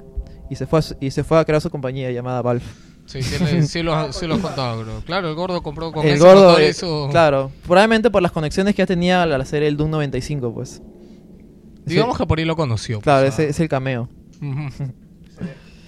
Todo el boom del multiplayer de Quake se realizó. eh, con todo el boom del multiplayer de Quake se realizó el primer cortometraje realizado por fans de un videojuego llamado Diarrhea the Camper. Fue una broma realizada por un grupo de, de jugadores llamados los Rangers, los cuales debían derrotar a un oponente que jugaba injustamente. Al final descubrirían por su sorpresa que era John Romero. Este tipo de videos se bautizaron con el nombre de machinimas, término que hasta hoy día se sigue utilizando. El famoso estudio de YouTube que se llama Machinima, es un publisher de videos. No, no, pero nació precisamente es- haciendo claro. machinimas. Machinimas es el término para hacer un, un un video corto, un video con una historia, pero con gráficos de con videojuegos. el motor de videojuego. Ajá, con un motor de videojuegos. Pero mucha gente no sabe. Alucina que yo hace poco me enteré de eso, nomás hace seis meses, creo un año. y Me... Sí, pues. Ah, machi- machinima significa ni puta idea tenía. Y se creó gracias Es que a, alguien me dijo, ah, es que hecho un machinima. Yo, what the fuck, ¿qué estás hablando? se creó gracias a Doom. Sí, gracias no a. ID. Todo iría bien al parecer. Quake vendía bien y el motor gráfico se licenciaba según lo esperado. Pero dentro de las paredes de ID era todo lo contrario. Carmack se hartó de Romero. Él sentía que Romero sencillamente no estaba in- interesado en trabajar en, en trabajar más, pues, ¿no? Y que solo le interesaba la fama y la gloria. Al mismo tiempo, Romero sentía que ID se había quedado anticuada, solo realizando shooters clónicos uno tras otro, en vez de innovar con nuevas ideas. Eh, ocur- ocurrió una pelea, una discusión interna, entonces ocurrió lo, in- lo inevitable. Eh, pasó Karma con el resto del equipo, eh, le propusieron a Romero eh, que renunciara. Al igual que pasó con Tom Hall, sintió que la compañía, eh, Romero sintió que la compañía que él creó se había convertido en algo que él no quería. Pensaba que ID se había convertido en una compañía que no se importaba más por el diseño, así que aceptó renunciar. Igualmente ya tenía otros planes. Pucha, que. Así es como ya ID quedaría con dos de los fundadores originales para ese momento. No, pero sí, eso está yendo Romero. Que No, solamente se quedaba Adrián Carmack y John Carmack. Pues. Ah, ya. Romero para ese entonces ya se había comunicado con Tom Hall, que era el que se fue anteriormente. Ah, dato curioso que Tom Hall cuando se fue de ID se fue a trabajar a una empresa llamada 3D Realms Sí lo dijiste. El, y creó eh, Duke Nukem. Sí. Interesante, ¿no? Juntos tenían grandes proyectos y así fue como crearon una nueva compañía donde el diseño sería lo primordial de todas las cosas, que se llamaría Ion Storm. A partir de acá la historia se divide en dos, la historia de Romero y Carmack. De verdad me gustaría contar la de Romero. Es muy muy genial. O sea, a partir de ahí ocurre mismo la Guerra Fría. Una eh, carrera competitiva para ver quién hacía mejor, pues, ¿no? Sí, pues. ¿De ahí no viene el katana?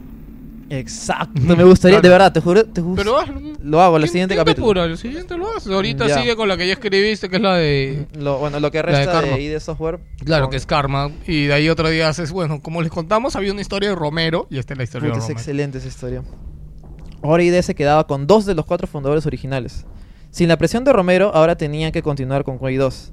Tras el fracaso del sistema de los 10 dólares, ID entendió que la industria había cambiado, así que necesitaba de una gran publisher para sus futuros juegos. Así que se asociaron con Activision, que publicó Quake 2 en diciembre de 1997. El juego fue un éxito a pesar de ser uno de los primeros juegos que utilizaba eh, aceleración gráfica en 3D. Eh, que esto significa que era uno de los primeros juegos en utilizar tarjetas gráficas. Para ese momento, eh, todo el renderizado se hacía por el procesador. Ese es el tiempo de las voodoo todavía, ¿no? Claro, ahí empezaron a salir las voodoo. Mm. No sé si recuerdan algunos juegos antiguos tienen eh, cuando eh, daba había una opción de renderizado y aparecía software y hardware 3D o Claro. Direct 3D. DirectX. Claro, software era que lo movía totalmente el procesador, se veía como el culo.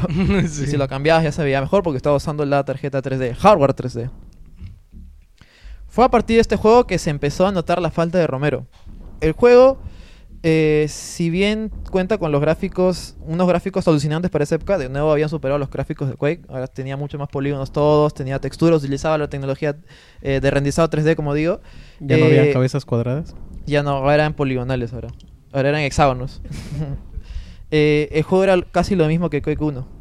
Y se hizo notar en la crítica, que lo calificaban como eh, que la compañía estaba girando en círculos, dando vueltas sobre, en- sobre su misma mecánica, pues de disparar. Eh, por no hablar que la historia era demasiado básica y que solo era una excusa para matar monstruos y zombies y explosiones y nada más. Mientras tanto, el mundo se sorprendía con juegos como Half-Life, Jedi Knight o Golden Knight, demostrando que las historias empezaban a tomar más importancia que matar monstruos, pues, ¿no? Golden Knight, weón. Half-Life, Golden Knight, weón. Half-Life, Golden Knight, weón. Half-Life. Así podríamos estar toda la noche, ¿no? Sí. ID continuó con el desarrollo de Quake 3, que tan solo empeoraría las cosas. Acá es donde se notó totalmente la falta de Romero. Como ya se había comentado, Romero tenía alma de líder, hablaba con la gente, compartían ideas, era amigable y conversador con todo el equipo. En cambio, Karma, que era un genio total de la programación, pero era poco comunicador y no sabía mantener a la gente motivada. Era un mal líder.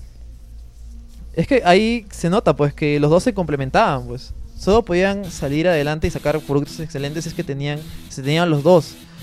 Pero al separarse era como que no, no, no iba bien la cosa. No, pues. siempre tiene que se, se tiene que complementar en algo. Karma pensaba que tenía que mantenerse firme en sus decisiones, sean aceptadas por los demás o no. Así que tomó la grave, podría decirse, decisión de que Quake 3 sería un juego solo multijugador, que no tendría campaña, historias o monstruos para matar. Así no tendría que preocuparse en diseñar niveles, ya que esta era la chamba de Romero. Sería solo de puro deathmatch. ¿Y qué pasó? Todo ID estaba molesto con esto. Ellos habían hecho shooters de monstruos por años. Y si algo que sabían hacer bien era eso. Querían probar nuevo- un nuevo mundo con nuevos monstruos, con esta tecnología nueva que, que Karma le estaba proporcionando, pues, ¿no? Pero él se negó. Probablemente ella tenía la idea de que tengo que mantenerme firme con mis decisiones. Y si decido esto, se acabó. Me la es. chupan todos, weón, y hacemos lo que quiero. Pero en ID, de verdad es que la gente estaba muy disgustada con esta decisión, pues, ¿no? Quick 3 Arena salió a la venta en diciembre de 1999. Tal y como Carmack eh, dijo, sería un shooter totalmente multijugador. Y como era de esperarse, tendría motor gráfico más avanzado de la época. Por no decir el mejor. De todos los motores eh, gráficos de ID, el de Quake 3 sería el más licenciado y exitoso. Y es el que más los mantendría vivos por la siguiente década. Con sus grandes ganancias. De hecho, el primer Call of Duty fue creado con este motor. Sí, pues sí, no. es- Eh, incluso tiempo- fue la base de todos los Call of Duty. El último, eh, ¿cómo se llama? Advanced Warfare. En su línea de código debe tener algo de Quake 3. Ah, de hecho. Definitivamente. Ciertamente. Ah, ¿verdad? ¿Cuándo se han jugado eh, el ¿Quake? Quake 3? Yo. El arena, yo a morir. ¿Multiplayer? Sí. ¿Ah, sí? En Dreamcast, a cuatro. Ah, no. No, no, no, yo no, lle- yo no llegué a jugar el Quake 3 porque solo sabía que era multijugador y bueno, yo quería jugar juego campaña. El power up más cabrón de la historia, el de Gravity. Es más, yo te, sí, yo, yo te recordaré de que este Quake estaba en la WSG. Este Quake Claro, Arena. Claro, claro. Yo me acuerdo que yo acá en mi barrio teníamos un play donde todos mis amigos íbamos a jugar Quake. Y acá en Perú hubo eliminatoria de Quake, pero no hubo con viaje allá, era simplemente premio acá. Pero yo me acuerdo que dentro de nuestros amigos teníamos un amigo que la rompía, ¿ya? Es que Quake, de verdad para mí Quake hasta ahora, en este tiempo lo- el, el- no sé, el feeling de los juegos multiplayer era totalmente distinto. Este, un real Quake son muy diferentes a Titanfall, que, que, que es Sí. ahora totalmente multiplayer, ¿no? Pero, o sea, era acelerado, frenético. Sí, Puta, morías, rápido, morías súper y revivías en el instante y pam, pam, y seguías, seguías. Pero tenía un amigo, de verdad, la rompía. Este, fue a la WSG a concursar, weón, no pasó la primera ronda. La me acuerdo mierda. que lo fuimos a ver, weón, y nos quedamos con la boca abierta por, por toda la gente de... Es más, yo me acuerdo que él fue y dijo, puta, ¿quién juega esa mierda acá? Nadie juega esa mierda acá, Sí, weón. Y puta, cuando fui yo a la WSG, ah, su madre, weón. Ah, por eso era campeón, porque gente. nadie jugaba allá. Claro, pues que verdad, acá, acá digo. nosotros jugábamos, nosotros nomás jugábamos en el play donde ibas, nosotros, nadie más. Es muy curioso porque incluso la publicidad de Quake 3 iba dirigida a eso. Había una publicidad en la cual eh, era un- la típica eh, sala de la computadora con qué sé tus juguetes acá, un, un par de libros, cómics y el asiento era un inodoro. o sea, diciendo que están dándote a entender que vas a estar ahí puta, bastante tiempo jugando. Pues, ¿no? yo me acuerdo haber estado horas jugando eso Sí, sí, sí, seguido. era ¿verdad? muy adictivo. un vicio, weón. Pero en ID no, no le gustaba este día hacer un juego totalmente multiplayer, pues, ¿no? Ciertamente, para ese momento, eh, ID eran los reyes, pero surgió una inesperada competencia. La empresa Epic Games con su juego Unreal Tournament. El juego salió una semana antes que Quake, y si bien no tenía los gráficos que este último, que Quake 3, apostaba por algo diferente, ofreciendo nuevos modos de juego como capturar la bandera. Tenía varios modos Claro, de juego, cosas claro. que Quake 3 no ofrecía, que, que Quake 3 solamente era Sí, solo Deathmatch, Deathmatch. Deathmatch o Team Deathmatch, nada más. O sea, iba por algo nuevo, pues, ¿no? años más tarde Epic Games con su motor Unreal Engine sacaría del trono ID para siempre. Y así, como si nada, pasaron 10 años en ID. Todo lo que le he hablado eh, fueron en la década de los 90. Eh, eh, ID conquistó al mundo con sus juegos. Pero ahora, ¿qué futuro le espera en el inicio del nuevo milenio? Eso lo conoceremos en la siguiente parte. Y no llegaste a contar lo del Ferrari. Yo lo conté la semana pasada. No. Que Karma, que, que eh, Romero estaba fuera de control, compraba todo, iba a fiestas, le interesaba más, más eh, hacer meetings Ah, pero que no, trabajar. conta- no, no, no, no contaste que él perdió su Ferrari en una apuesta en un torneo de. Ya, eso no sabía, por eso quería que lo cuentes tú, pues. Ah, ¿no sabías? No, no, no. Cuéntame todos los datos extras que. No, es que hay un montón, de verdad también tendría que ponerme a leer. Algunos y algunos no sé si serán real porque los leí en su momento, pero de repente no lo son. Pero el que más me acuerdo que, que sí lo he leído varias veces es de que Romero, bueno, eh, como ya les he dicho así, Romero era un excéntrico, él vivía sí. de fiesta en fiesta, de tono en tono, de chupeta en chupeta. Y este, y como no, con tanta plata, pues era casi millonario. Claro, por creo. eso la gente de ID se preocupaba, porque, o Eh. sea. Y se compró un Ferrari. Y dígase, me imagino que fue en la QuakeCon, no estoy seguro si fue en la QuakeCon, pero estaba él jugando en un torneo de... No me acuerdo si era Doom o Quake, creo que era Quake, me imagino ya. Debe ser en la Quake. No, y seguro que ya era Quake ya. Bueno, y la cosa es que este ya habían ganado, yo creo ya había acabado el torneo, pero el campeón de, de Quake lo retó a él, porque él como que estaba ahí pe chilling, pe, Ya. estaba haciendo hora en el torneo en realidad por una presentación o algo, pero el pata como que estaban conversando y lo retó. Y él dijo, ¿qué me vas a...? Como, él como que lo subestimó y le dijo, ¿qué me vas a ganar, peón? Ni cagando, creé el Yo juego". creé el juego, pe, Por eso weón". tenía, para que te hagas idea, se le habían subido el Claro. al- Y dijo, puta, weón, te he puesto, puta, te ha puesto mi Ferrari, weón, a que no me ganas. Y perdió, y su Ferrari. Sí, sí, Y sí. perdió su Ferrari. ¿No lo perdió? Estoy casi seguro que hasta ahora no ha perdido el Ferrari, Karma. Creo que ahora último No, salió- no habla de Karma, habla de Romero. Ah, de Roma, disculpa. Hace- no creo que nunca perdió el... Sí, bueno, por eso dije que tenía que leer. eh, Por eso yo la entonces dije, ¿lo vas a hacer? Me hubieras dicho yo lo hacía. Pero eh, bueno, hay un montón de historias Ok, de Romero. Yo y- también, bueno, cuando digo, quería. Probablemente el siguiente capítulo sea la historia de Iron Storm, solo un capítulo. Claro, solo un y ahí capítulo eh, puedes hay dedicarte un montón de cosas a hablar para Rome- de Romero. sí, Es que eh, en realidad también ahí cuando se separan es que pasan un montón de Sí, cosas. o Iron Stores y la mejor publicidad de la historia. Sí. No, ese quería contar la parte. Ya, lo contamos Sí, ya en- siguiente parte. Este, vámonos con el análisis de Valiant Hearts. Tiene perritos, tiene historia y tiene bombas. Este, seguramente les va a gustar.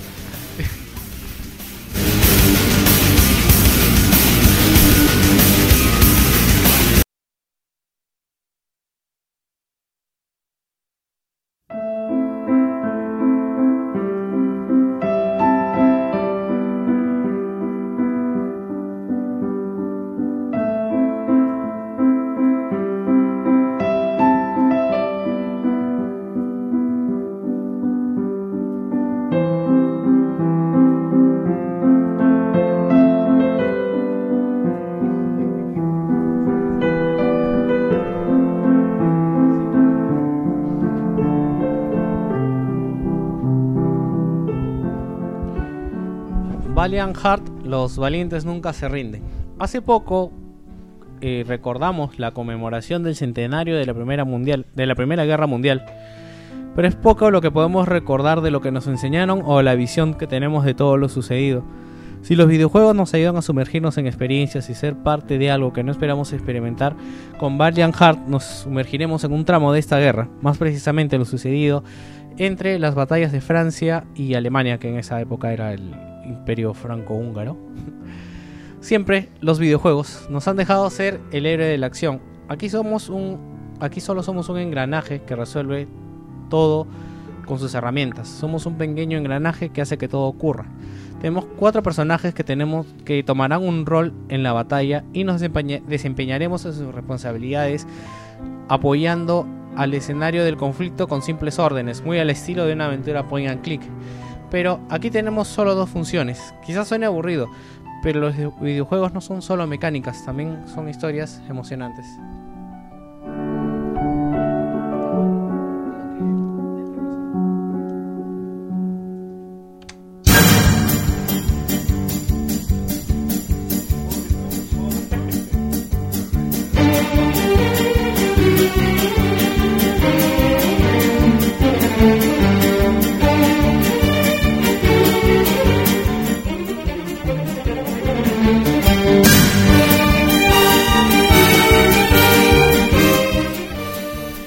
La historia tenemos a cuatro personajes con sus búsquedas específicas en esta gran, gran guerra e iremos avanzando en sus historias y nosotros iremos avanzando en los años y sucesos de la guerra. También recolectaremos objetos y un menú nos explicará qué función tenían estos objetos en esos tiempos y para el conflicto. Por supuesto que todos están relacionados con el escenario. Además tendremos un resumen de lo que está aconteciendo históricamente en ese momento para que nos ponga en, si- en situación. Hasta aquí podrá sonar como un juego educativo, pero lo que más nos enseña el juego es con lo que va ocurriendo en el escenario mientras avanzamos, sin que nosotros tengamos control sobre esto. Cuando pasemos soldados con la ropa despintada, desmembrados, enterrados o frente a nosotros sin que podamos sin que podamos atacarlos. Con esto aprenderemos los contrastes que tuvo esta batalla y aprenderemos de esas situaciones con nuestros protagonistas. Si en algo se ha distinguido Ubisoft con el motor UbiArt es a sincronizar músicas con escenas, dándonos un efecto de fantasía de Disney. Y aunque tenemos un estilo muy diferente al de música los últimos Rayman, el juego nos sabrá divertir con estos momentos musicales y la música nos complementará también los elementos los elementos que vivimos de forma suave o, vibra- o vi- vibrante dependiendo de la escena. Algo que quisiera eh, del juego es que haya la posibilidad de error y que nos cree, nos cree diferentes historias, porque en el juego simplemente avanzas, si mueres, regresas a, a la anterior, pero digamos que no hay como, como un mérito por ir avanzando en los diferentes puzzles, ¿no? Y hay un modo veterano, pero este modo lo único que hace es de que los objetos y las pistas dejen de brillar, pero no es suficiente para un segundo modo de, de juego.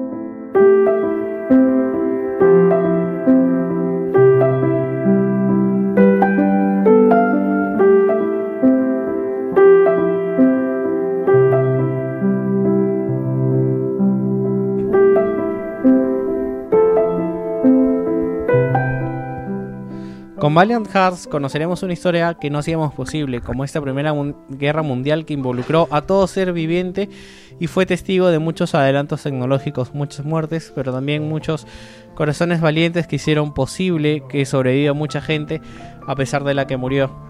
Espero que tengamos más continuaciones de este juego, pero ambientadas en la Primera Guerra Mundial. Hubo tantos frentes y cada uno con su visión y realidades particulares como, como hemos visto aquí espero que no vayamos disparando a todo lo que se mueva como ya estamos acostumbrados y que es la forma en la que hemos afrontado la guerra hasta ahora. Si hay algo que tal vez deba criticarle al juego es su escasez de mecánicas, porque solo tiene puzzles que la verdad son sencillos, o sea, son divertidos, pero son sencillos. Tiene muy poco juego. Para hacer un juego, tiene muy poco juego. Pero complementa mucho con la historia y los personajes y, lo que va pasando, ¿no? Sobre todo porque es como una novela y tienes cuatro personajes que no. que diferentes nacionalidades, pero que se ven afectados, ¿no? Hasta un perro que poco tendría que, que hacer con la guerra eh, se ve muy relacionado con lo que su- le sucede a los personajes y cómo él, él los va ayudando y se convierte en una clave de la historia de estos personajes también, ¿no? Y el final eh, creo que es bueno, creo que lo podría resumir en, en que son cosas que pasan en la guerra.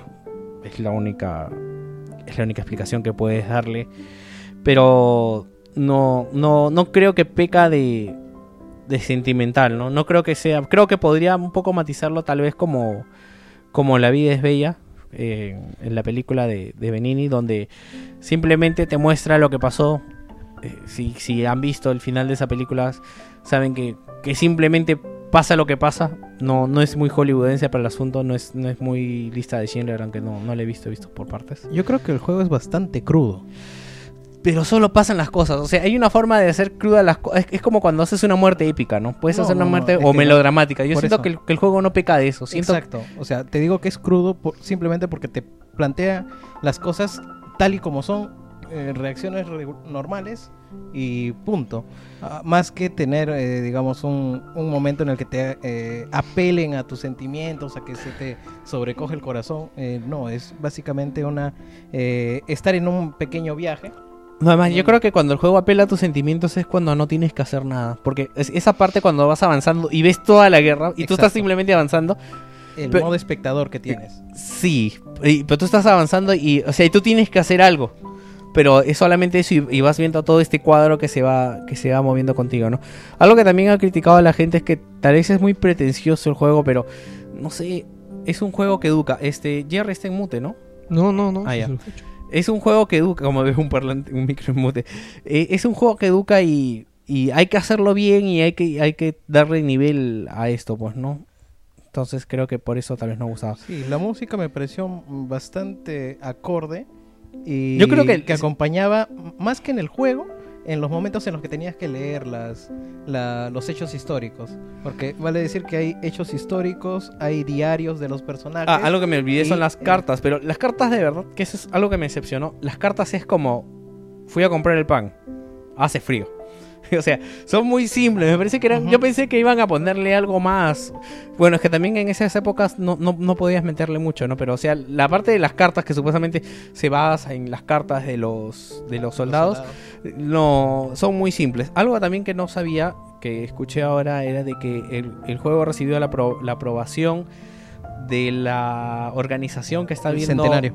todas las todas las cosas de la guerra mundial, o sea que de verdad se apega bastante Ah, históricamente. No, sí. no, no, el logotipo del, de, Cen- de Centenario, que es la organización, es, eh, es la que ha dado todos los datos para el, Ah, ya, para el eso desarrollo era. del juego. Sí, eso Sí, era. que ha dado todos los tú- datos y. Tú ves allí las fotografías reales que salen del conflicto. Ahí, ahí en la son las fotos abajo- reales del conflicto. Sí, man, sí, sí. Hay Sí. fotos reales del ¿Qué, campo de qué batalla. tanto hay? Hay bastante que leer. Sí, el juego te mucho. da un montón. Incluso. Pero, o sea, no- eh, eh, luego- luego, disculpa que te interrumpa, pero, o sea, no es que bastante hay que leer como, no sé, como en The Witcher que te presentan páginas y páginas, no. Te muestran una imagen y un texto que nunca, nunca scrolleas.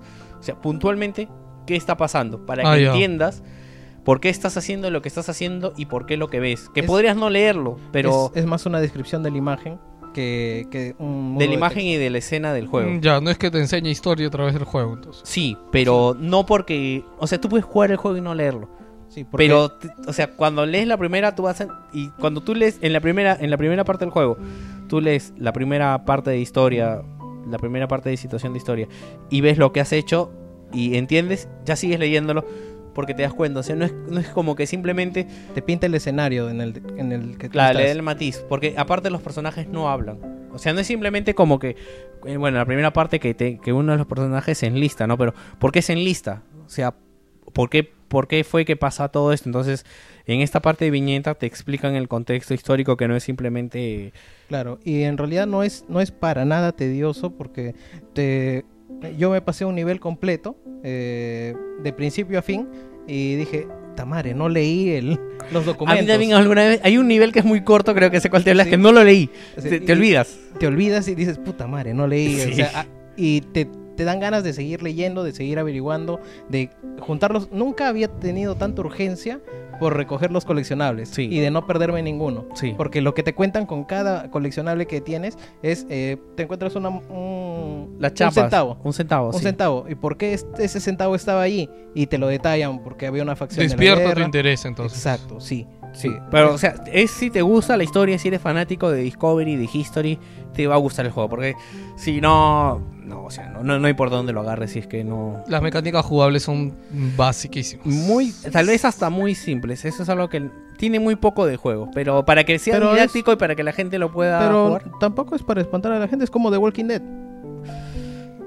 Mm, um, sí, Sí, es tiene- casi como una point and- es casi como un point and click. Claro, solo que Walking Dead creo que tiene como que más acción espectacular en otros ámbitos, por eso. No, point, eh, No, eh, la, la gran diferencia yo creo que con, con Walking Dead es que acá no hay decisiones.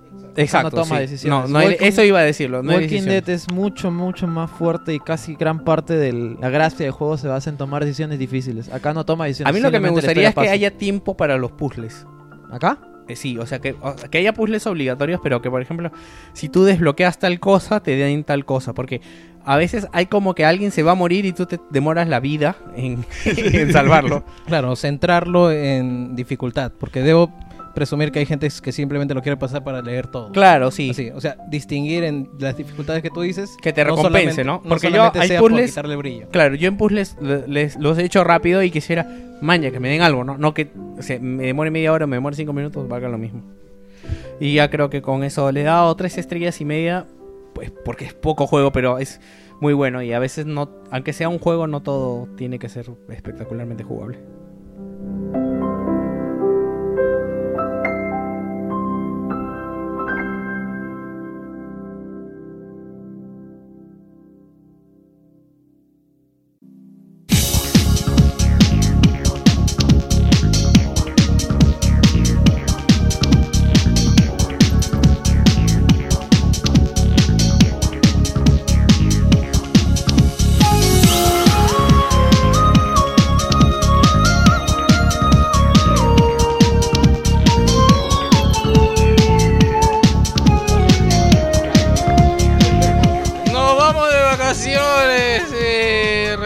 La primera semana de agosto. Va a ser como cuando sales de vacaciones del cole y tiras tu cuaderno, eh, Chicos, después lo recoges. aunque- Sí, también tengo que parezca- usarlo. Aunque parezca mentira y no lo crean, el podcast es una chamba, pero igual vamos a seguir chambeando en el blog y en otros.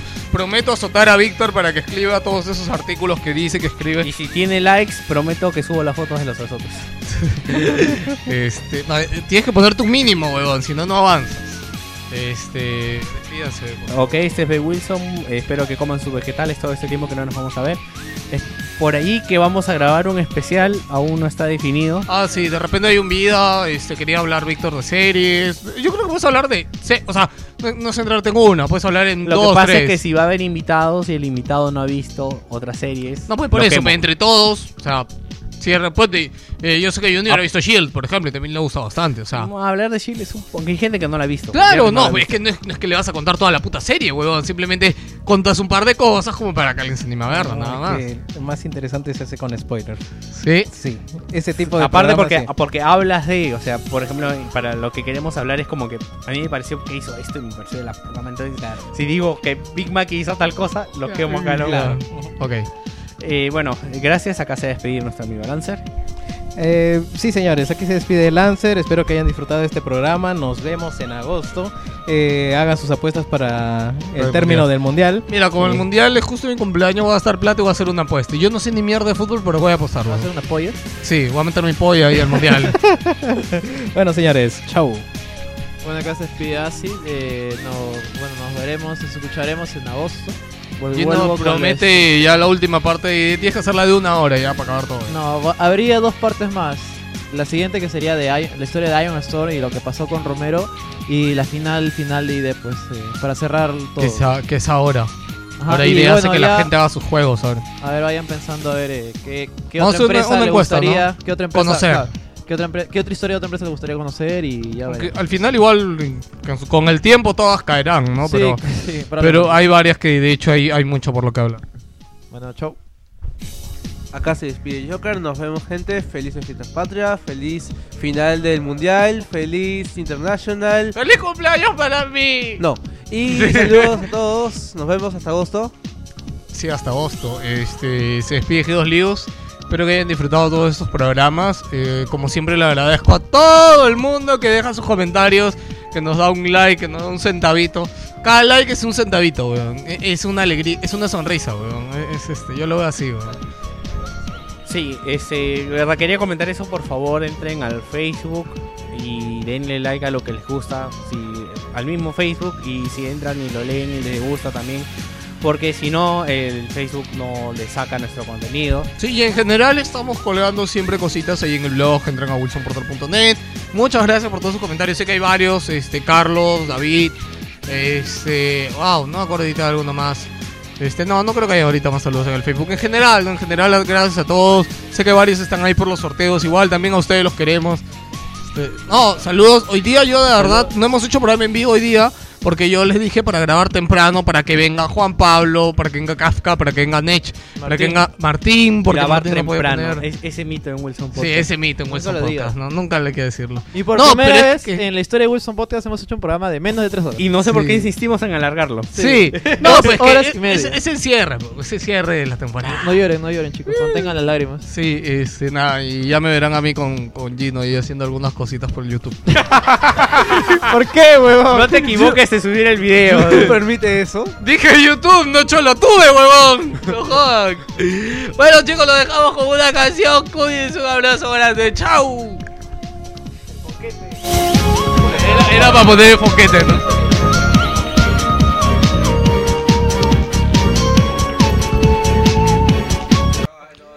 Y señores, para que los acompañe todo este julio hasta agosto, no podía ser otro que los dejamos con el negro, con lo que te va a gustar.